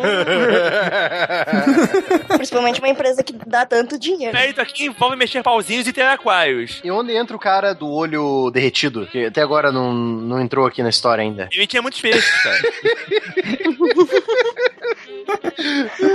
pensa na quantidade de dinheiro que a Petrobras move. Você imagina que essa parada é, é movida por políticos. Aí você pensa quanto de roubalheira de nojeira que tem lá dentro. Basicamente, o que tá acontecendo com a Petrobras, bem rápido, a gente só vai pincelar porque nada aconteceu ainda de fato. Basicamente, o que tá acontecendo é. Rezemos para que, né, aconteça de fato, né? Basicamente, o que está acontecendo, o núcleo grande de corrupção na Petrobras é que várias empresas é, estrangeiras estavam pagando muito dinheiro pela Petrobras para partidos políticos brasileiros, e aí inclui PT, PSDB, PMDB, todos esses grandes partidos brasileiros, e várias pessoas, várias empreiteiras. Não salva ninguém. Todo mundo conhece o Debrecht, André de Gutierrez, Camargo Correia, Queiroz Galvão, todas essas empreiteiras que são, só pra vocês terem noção, todas as empreiteiras citadas nesse processo, elas são responsáveis por oito das dez obras mais importantes no Brasil. Ou seja, se essas empreiteiras forem realmente julgadas, a gente para o Brasil. Só pra vocês terem noção da- de quão incrustado tá a corrupção da Petrobras no Brasil. Ah, eu prefiro o Brasil parado do que esgoto de dinheiro indo embora, né, cara? É o que já aconteceu, né? Porque algumas empreiteiras que estavam fazendo obras da Petrobras, elas pararam de. A Petrobras mesmo cortou esse link com elas. E a gente vê um monte de gente no, no Rio de Janeiro, no- lá no, em, em Pernambuco, tipo, sem emprego já, por causa que parou. Isso é passageiro. Daqui a pouco isso aí vai ser retomado por outras empresas e a mão de obra volta. Mas assim, o que tem que ser estancado é a corrupção, cara. É, e pra quem acha que o desvio na Petrobras, ou a corrupção na Petrobras é uma coisa do governo Dilma ou do governo PT, investigações é, da Petrobras acontecem desde o do regime militar, que acabou há mais de 30 anos no Brasil. E a Operação Lava Jato, que tá investigando a Petrobras agora, ela traz indícios de corrupção desde 1997. Ou seja, passa pelo governo do FHC, passa pelo Lula e passa pela Dilma. Então culpar um partido só por isso tudo é muita ingenuidade. Muita infantilidade, pra falar a verdade. Onde tem política e dinheiro, é pouco você colocar dois olhos bem abertos em cima. Como já dizia Rousseau, o poder corrompe. Se fala de roubalheira na Petrobras, desde a fundação da Petrobras.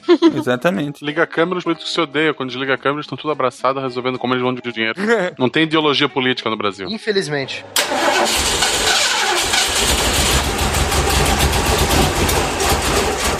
Eu acho que assim que a, a, gente falou sobre o recurso natural finito chamado petróleo, que há muito tempo nós conseguimos pelo menos definir isso, é, movem guerras, ambições, corporações ao redor do mundo, né? Política, não política, terrorismo, países, né? E que a gente vê que no Brasil existe esse recurso e que ele está sendo explorado muitas vezes não da forma que deveria e o retorno desse tipo de recurso, de, dos recursos financeiros que a gente poderia estar investindo no nosso país, ou pelo menos tendo algum tipo de retorno para o bem-estar geral da, da população. Como sempre, não vem como devia. Não vem e muitas vezes ele é desviado não só para corporações malignas, controladoras ao redor do mundo, mas. Illuminatis! é, mas por aquilo que a gente sabe que é o mal supremo do Brasil, que é a corrupção, né? É o neocapitalismo? Não, me perdi.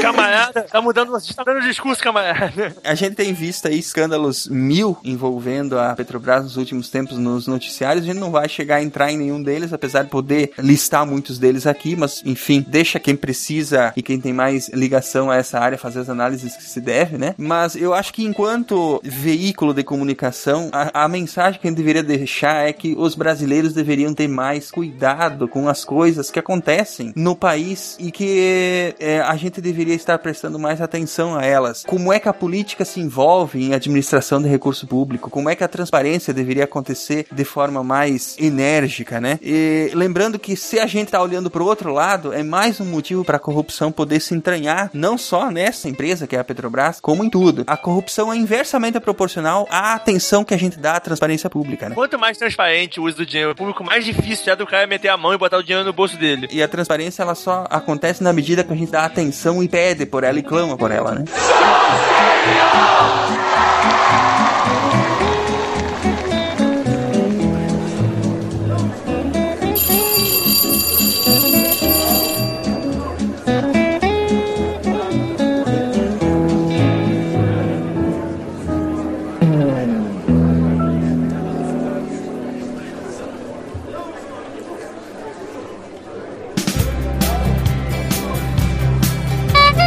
Yes! You have new mail.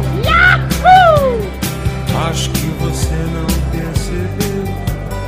Meu sorriso era sincero. Sou tão cínico às vezes. O tempo todo estou tentando me defender. Muito bem, amigos do Pause, bem-vindos a. De... Não, pera, que, que que é isso? Tá Girl Power total aqui hoje? O que que aconteceu? Só tem mulher aqui, o que que é isso? Fernanda, É, é o início da nossa dominação, meu vocês querido. começaram o golpe já, é? Claro, estamos arquitetando, não é, Ju? É o motim feminino. Feminino. Jujuba, tudo bem contigo? Tudo bom. Tudo bem, Julie? Tudo bem. Sério? E essa vozinha aí de quem é? Quem é que está aí com essa vozinha? Tudo bem, Maria? Isso, isso aqui é o que? É, é conselho de classe? É reunião de paz? O que aconteceu? Sei lá o que.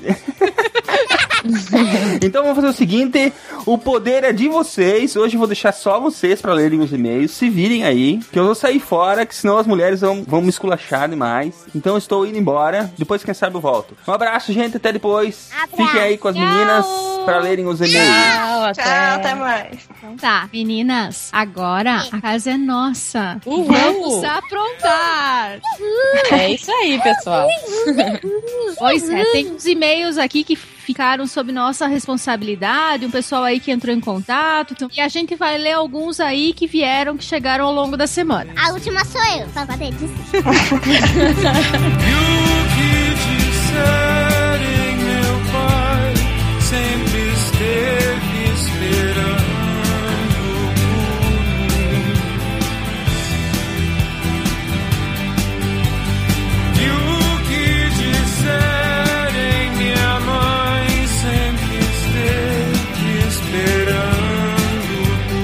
You have new mail.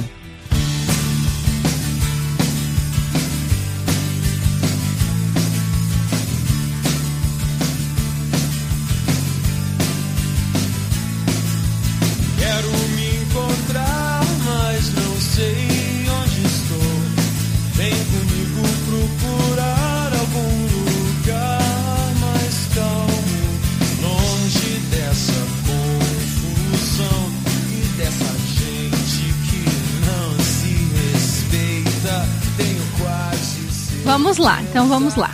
O primeiro e-mail vem de Ananindeu. Ananindeua, no Pará. É do Ja- James Silva. Ele é designer gráfico e tem 26 anos.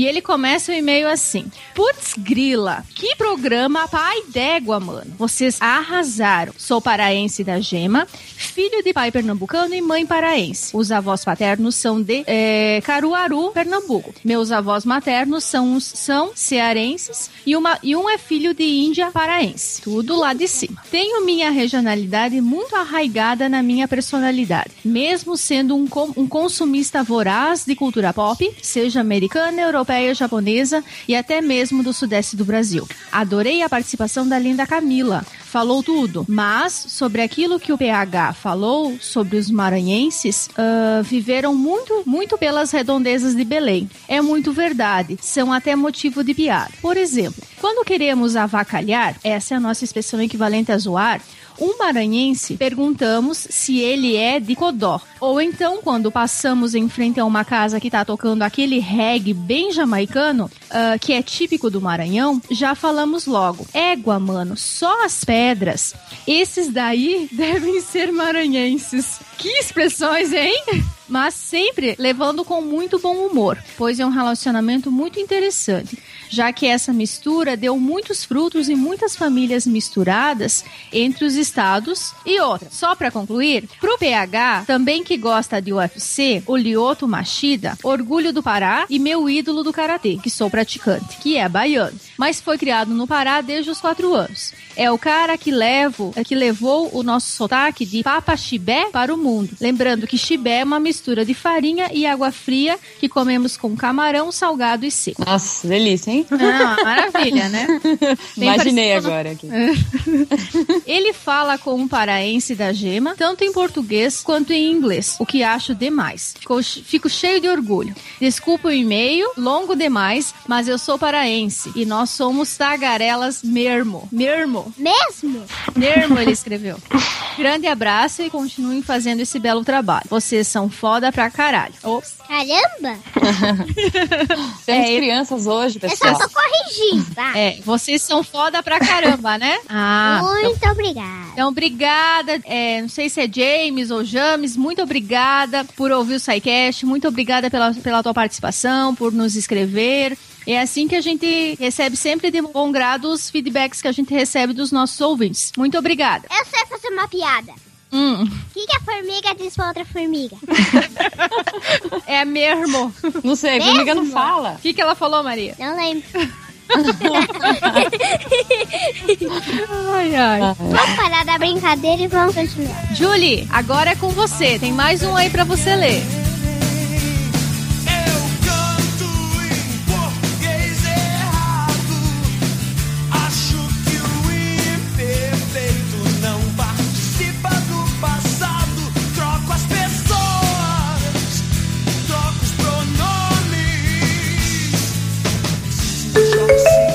You've got mail.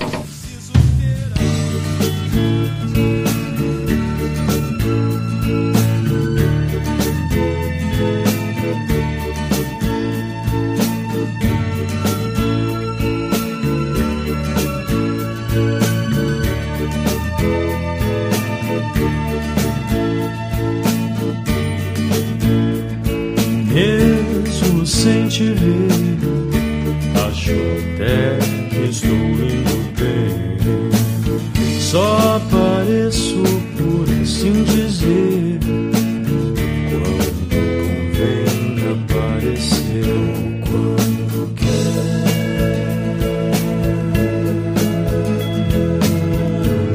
próximo e-mail é do Guilherme Gomes Chagas, é, de 16 anos, mora no Governador Valadares. Ele é estudante e ama ciência, principalmente exatas.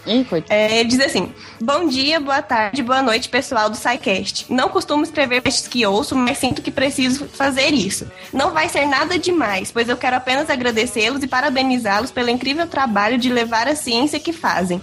Quando tento fazer o mesmo com o pessoal da minha turma, apenas uma pessoa, o meu amigo, sabe o quão interessante e importante é a ciência. Como não posso contribuir financeiramente, continuo indicando vocês para todo mundo. Acho que até hoje apenas meu amigo, minha amiga e minha namorada foram atrás. Pô, mas são três pessoas já. né? É alguma coisa. Olha que beleza. É, tem que preservar essa namorada, esses amigos aí. As pessoas não se interessam por ciência, o que me desanima muito a continuar passando conhecimento pra frente. Mas eu continuo tentando e vocês sempre farão parte da minha lista de podcasts semanais. Faço questão de não usar agregador e entrar no site para dar para vocês um singelo page view. Comecei a ouvi-los no episódio sobre Cosmos e acompanho até hoje. Mais uma vez, parabéns e meu muito obrigado a todos da equipe. É, parabéns, Guilherme. Continue assim. Tem que baixar mesmo, dar view aí pra gente. E indica, né? Já que não, não pode doar, mesmo assim, pode continuar indicando e tem que fazer mais amigos aí, que nem esse amigo seu amigo, e preservar seu namorado. E continuar ouvindo o SciCast. Não, principal, né? E ele só tem 16 anos, né? Isso, só 16 anos. É, um rapazinho. E já gosta de ciência de exatas. É o ouvinte promissor, tá vendo só? É o futuro. É, O É. Guilherme é o nosso futuro. É isso aí, Guilherme. Continua estudando. Entre pras exatas. Boa sorte. Eu tô fora. Acho lindo quem gosta, mas. Quem sabe vai virar um pesquisador, né? Vai saber. Pois é. Vai saber quanto o SciCast vai, né, inspirá-lo aí pra fazer alguma coisa. Ô, agora sou eu? Não, meu amor. Tá chegando, Maria. Tá chegando. Ai, que bom. Ju, opa, temos Opa. mais uma Ju aí. Juliana. Fala, Juliana. É Jujuba. Jujuba, fala, Jujuba. Eu rabisco o sol que a chuva apagou.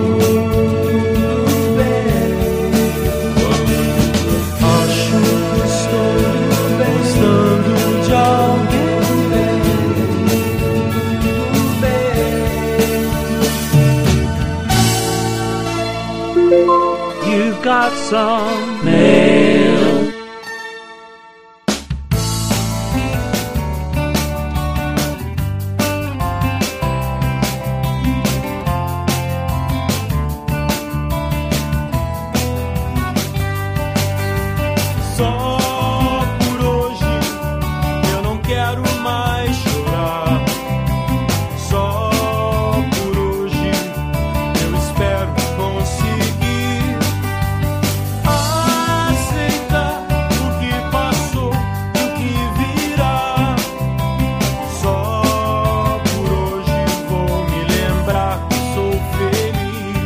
Gente, eu vou ler aqui o e-mail da Kira Moon. Ela é uma dona de casa paulista da década de 70, não vamos entrar em detalhes.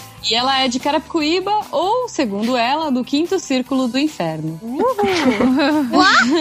Bom, eu sei, eu conheço, eu sei do que ela tá falando. Vamos lá. É... Olá, pessoal, amante da ciência. Amei o programa e tendo a participação do PH Santos, deixo legal, irado ou iradex. Nas raras vezes que saí das fronteiras do estado de São Paulo e viajei, e viajei para os estados ao norte deste Brasil, era como ir para um outro país e ser vista como alienígena. Sou filha de um potiguara que cresceu no Ceará e de uma mineira no norte de Minas, que morou muitos anos no interior de São Paulo. Ou seja, meus pais não têm sotaques característicos da região de origem, pois suas famílias mudavam muito de região. Não sei se isso seria uma neutralização ou assimilação de modos de falar de cada lugar que eles moraram. Outro fato engraçado acontece com meu filho, que tem 13 anos e na escola chamam ele de carioca, sendo que ele nunca foi ao Rio de Janeiro e não assiste novelas da Globo. Acho que isso se deve ao fato de que nem eu, nem o pai, tracker dele, temos regionalismos no modo de falar. E também não assimilamos os dialetos mano e orra meu, orra meu. Ora, meu! É, o pessoal acha que paulista fala assim, meu, orra, meu, como assim? Mas Aqui enfim, eu, claro eu, ó, eu sou paulista, posso. Eu, eu não falo, meu, eu não falo assim, tipo assim, sério. Bom, vamos lá. Falando em dialetos, um que vocês não colocaram na pauta são os de profissionalismos, onde certas profissões como padeiros, pedreiros, opera- operadores de telemarketing, jogadores de futebol e etc. inventam para se comunicar. E esse programa teve outra anomalia. Ninguém citou Prometeus. Ô, Abraço. Silmar, como é que ninguém citou a Prometeu, Silmar? Ah, aposto que ele cortou na edição. Aposto que ele Ei, cortou. Silmar! É Silmar! Não Silmar! É, se for daqui do interior, de onde eu moro, o pessoal fala bem assim, porta, carne. E em Santa Catarina a gente também fala assim. Não, não, não é privilégio de vocês. Bom, não vou É que na assim. verdade eu mudei pro interior, então eu não tenho esse sotaque. É. Mas o pessoal aqui fala bem arrastado. Agora sou eu! Agora sou eu! E agora, tchan, tchan, tchan, tchan, chegou a vez de uma pequena menininha. A primeira vez que a Maria vai ler um e-mail do SciCast. Ah, agora ninguém me interrompe, senão eu vou reclamar. Você quer que eu faça a introdução pra você? Não, olha. Me cortou.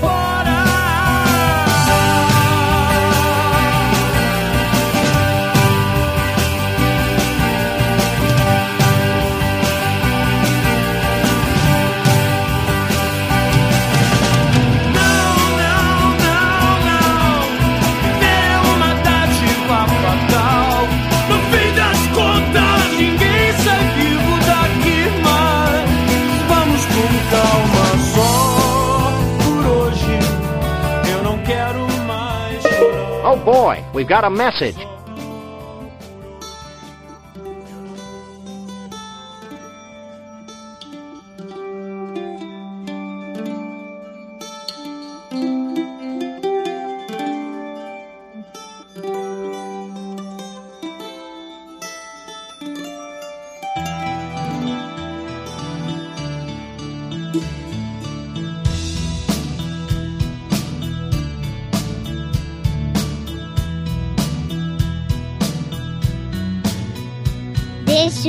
Ciano, profissão estudante de letras, idade 21 anos, cidade de São Paulo. Olá, disseminadores da ciência. Tudo bem com vocês?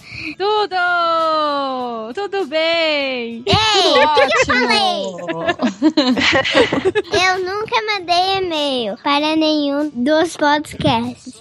De qualquer forma, eu resolvi escrever para vocês porque preciso agradecer. Muito obrigada por me mostrarem que assuntos com os quais eu achava que não tinham afinidade nenhuma podem ser tratados com simplicidade e diversão.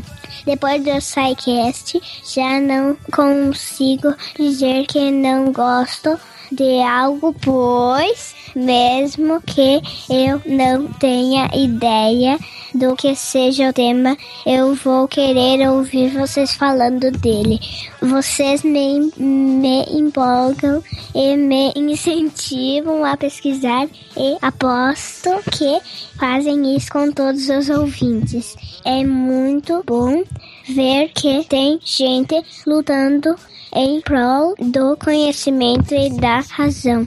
Ao contrário do que o povo diz, a ignorância não é uma benção, é uma maldição que só pode ser quebrada com um beijo da educação. Que a força esteja com vocês, Juliana Ciano. Aê! Uhul, é isso aí. Hoje tá. As Jus estão dominando mesmo, hein? É verdade. a gente tem três Jus hoje. Sim, ó. A Ju. Ó. A Jujuba.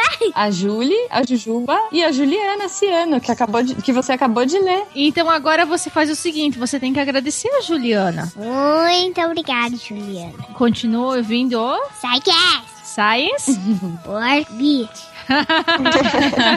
Poxa, é muito legal, né? Esse e-mail da Juliana foi bacana. Ela é uma estudante de letras, falou super bonito aí. Que é, É, isso para- aí mesmo, né? Que é- né? Já que a gente tá numa leitura de e-mails cheia de mulheres, é isso que a gente precisa, né? De um girl power aí. Isso Essa mesmo. geração feminina mais inteligente, mais atuante.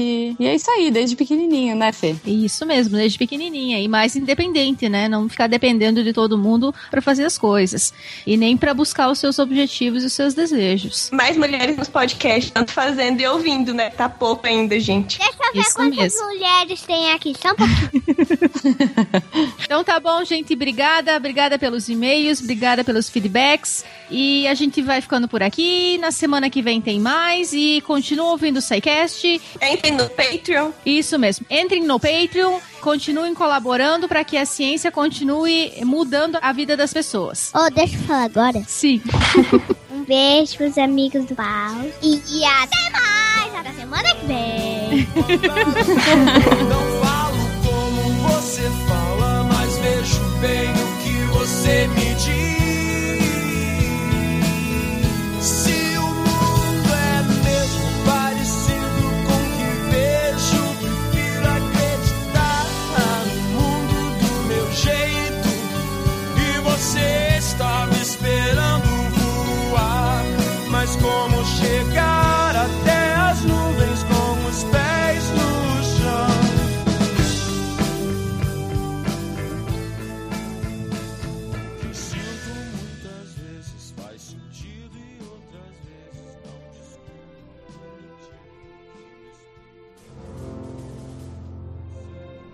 Se a ciência não for divertida, então alguma coisa é errada. Tem que ser divertida, a coisa mais divertida que tem é a ciência.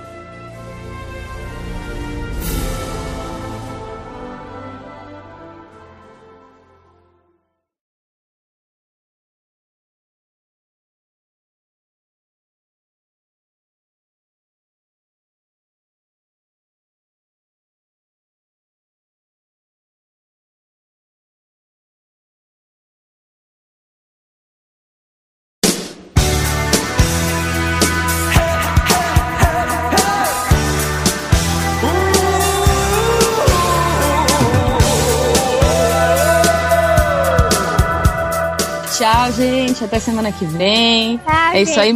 Encham a caixa do Silmar de mensagens pedindo mais meninas, mais Prometeus. Não, pera, ele vai me cortar. Ih, ferrou, pera aí.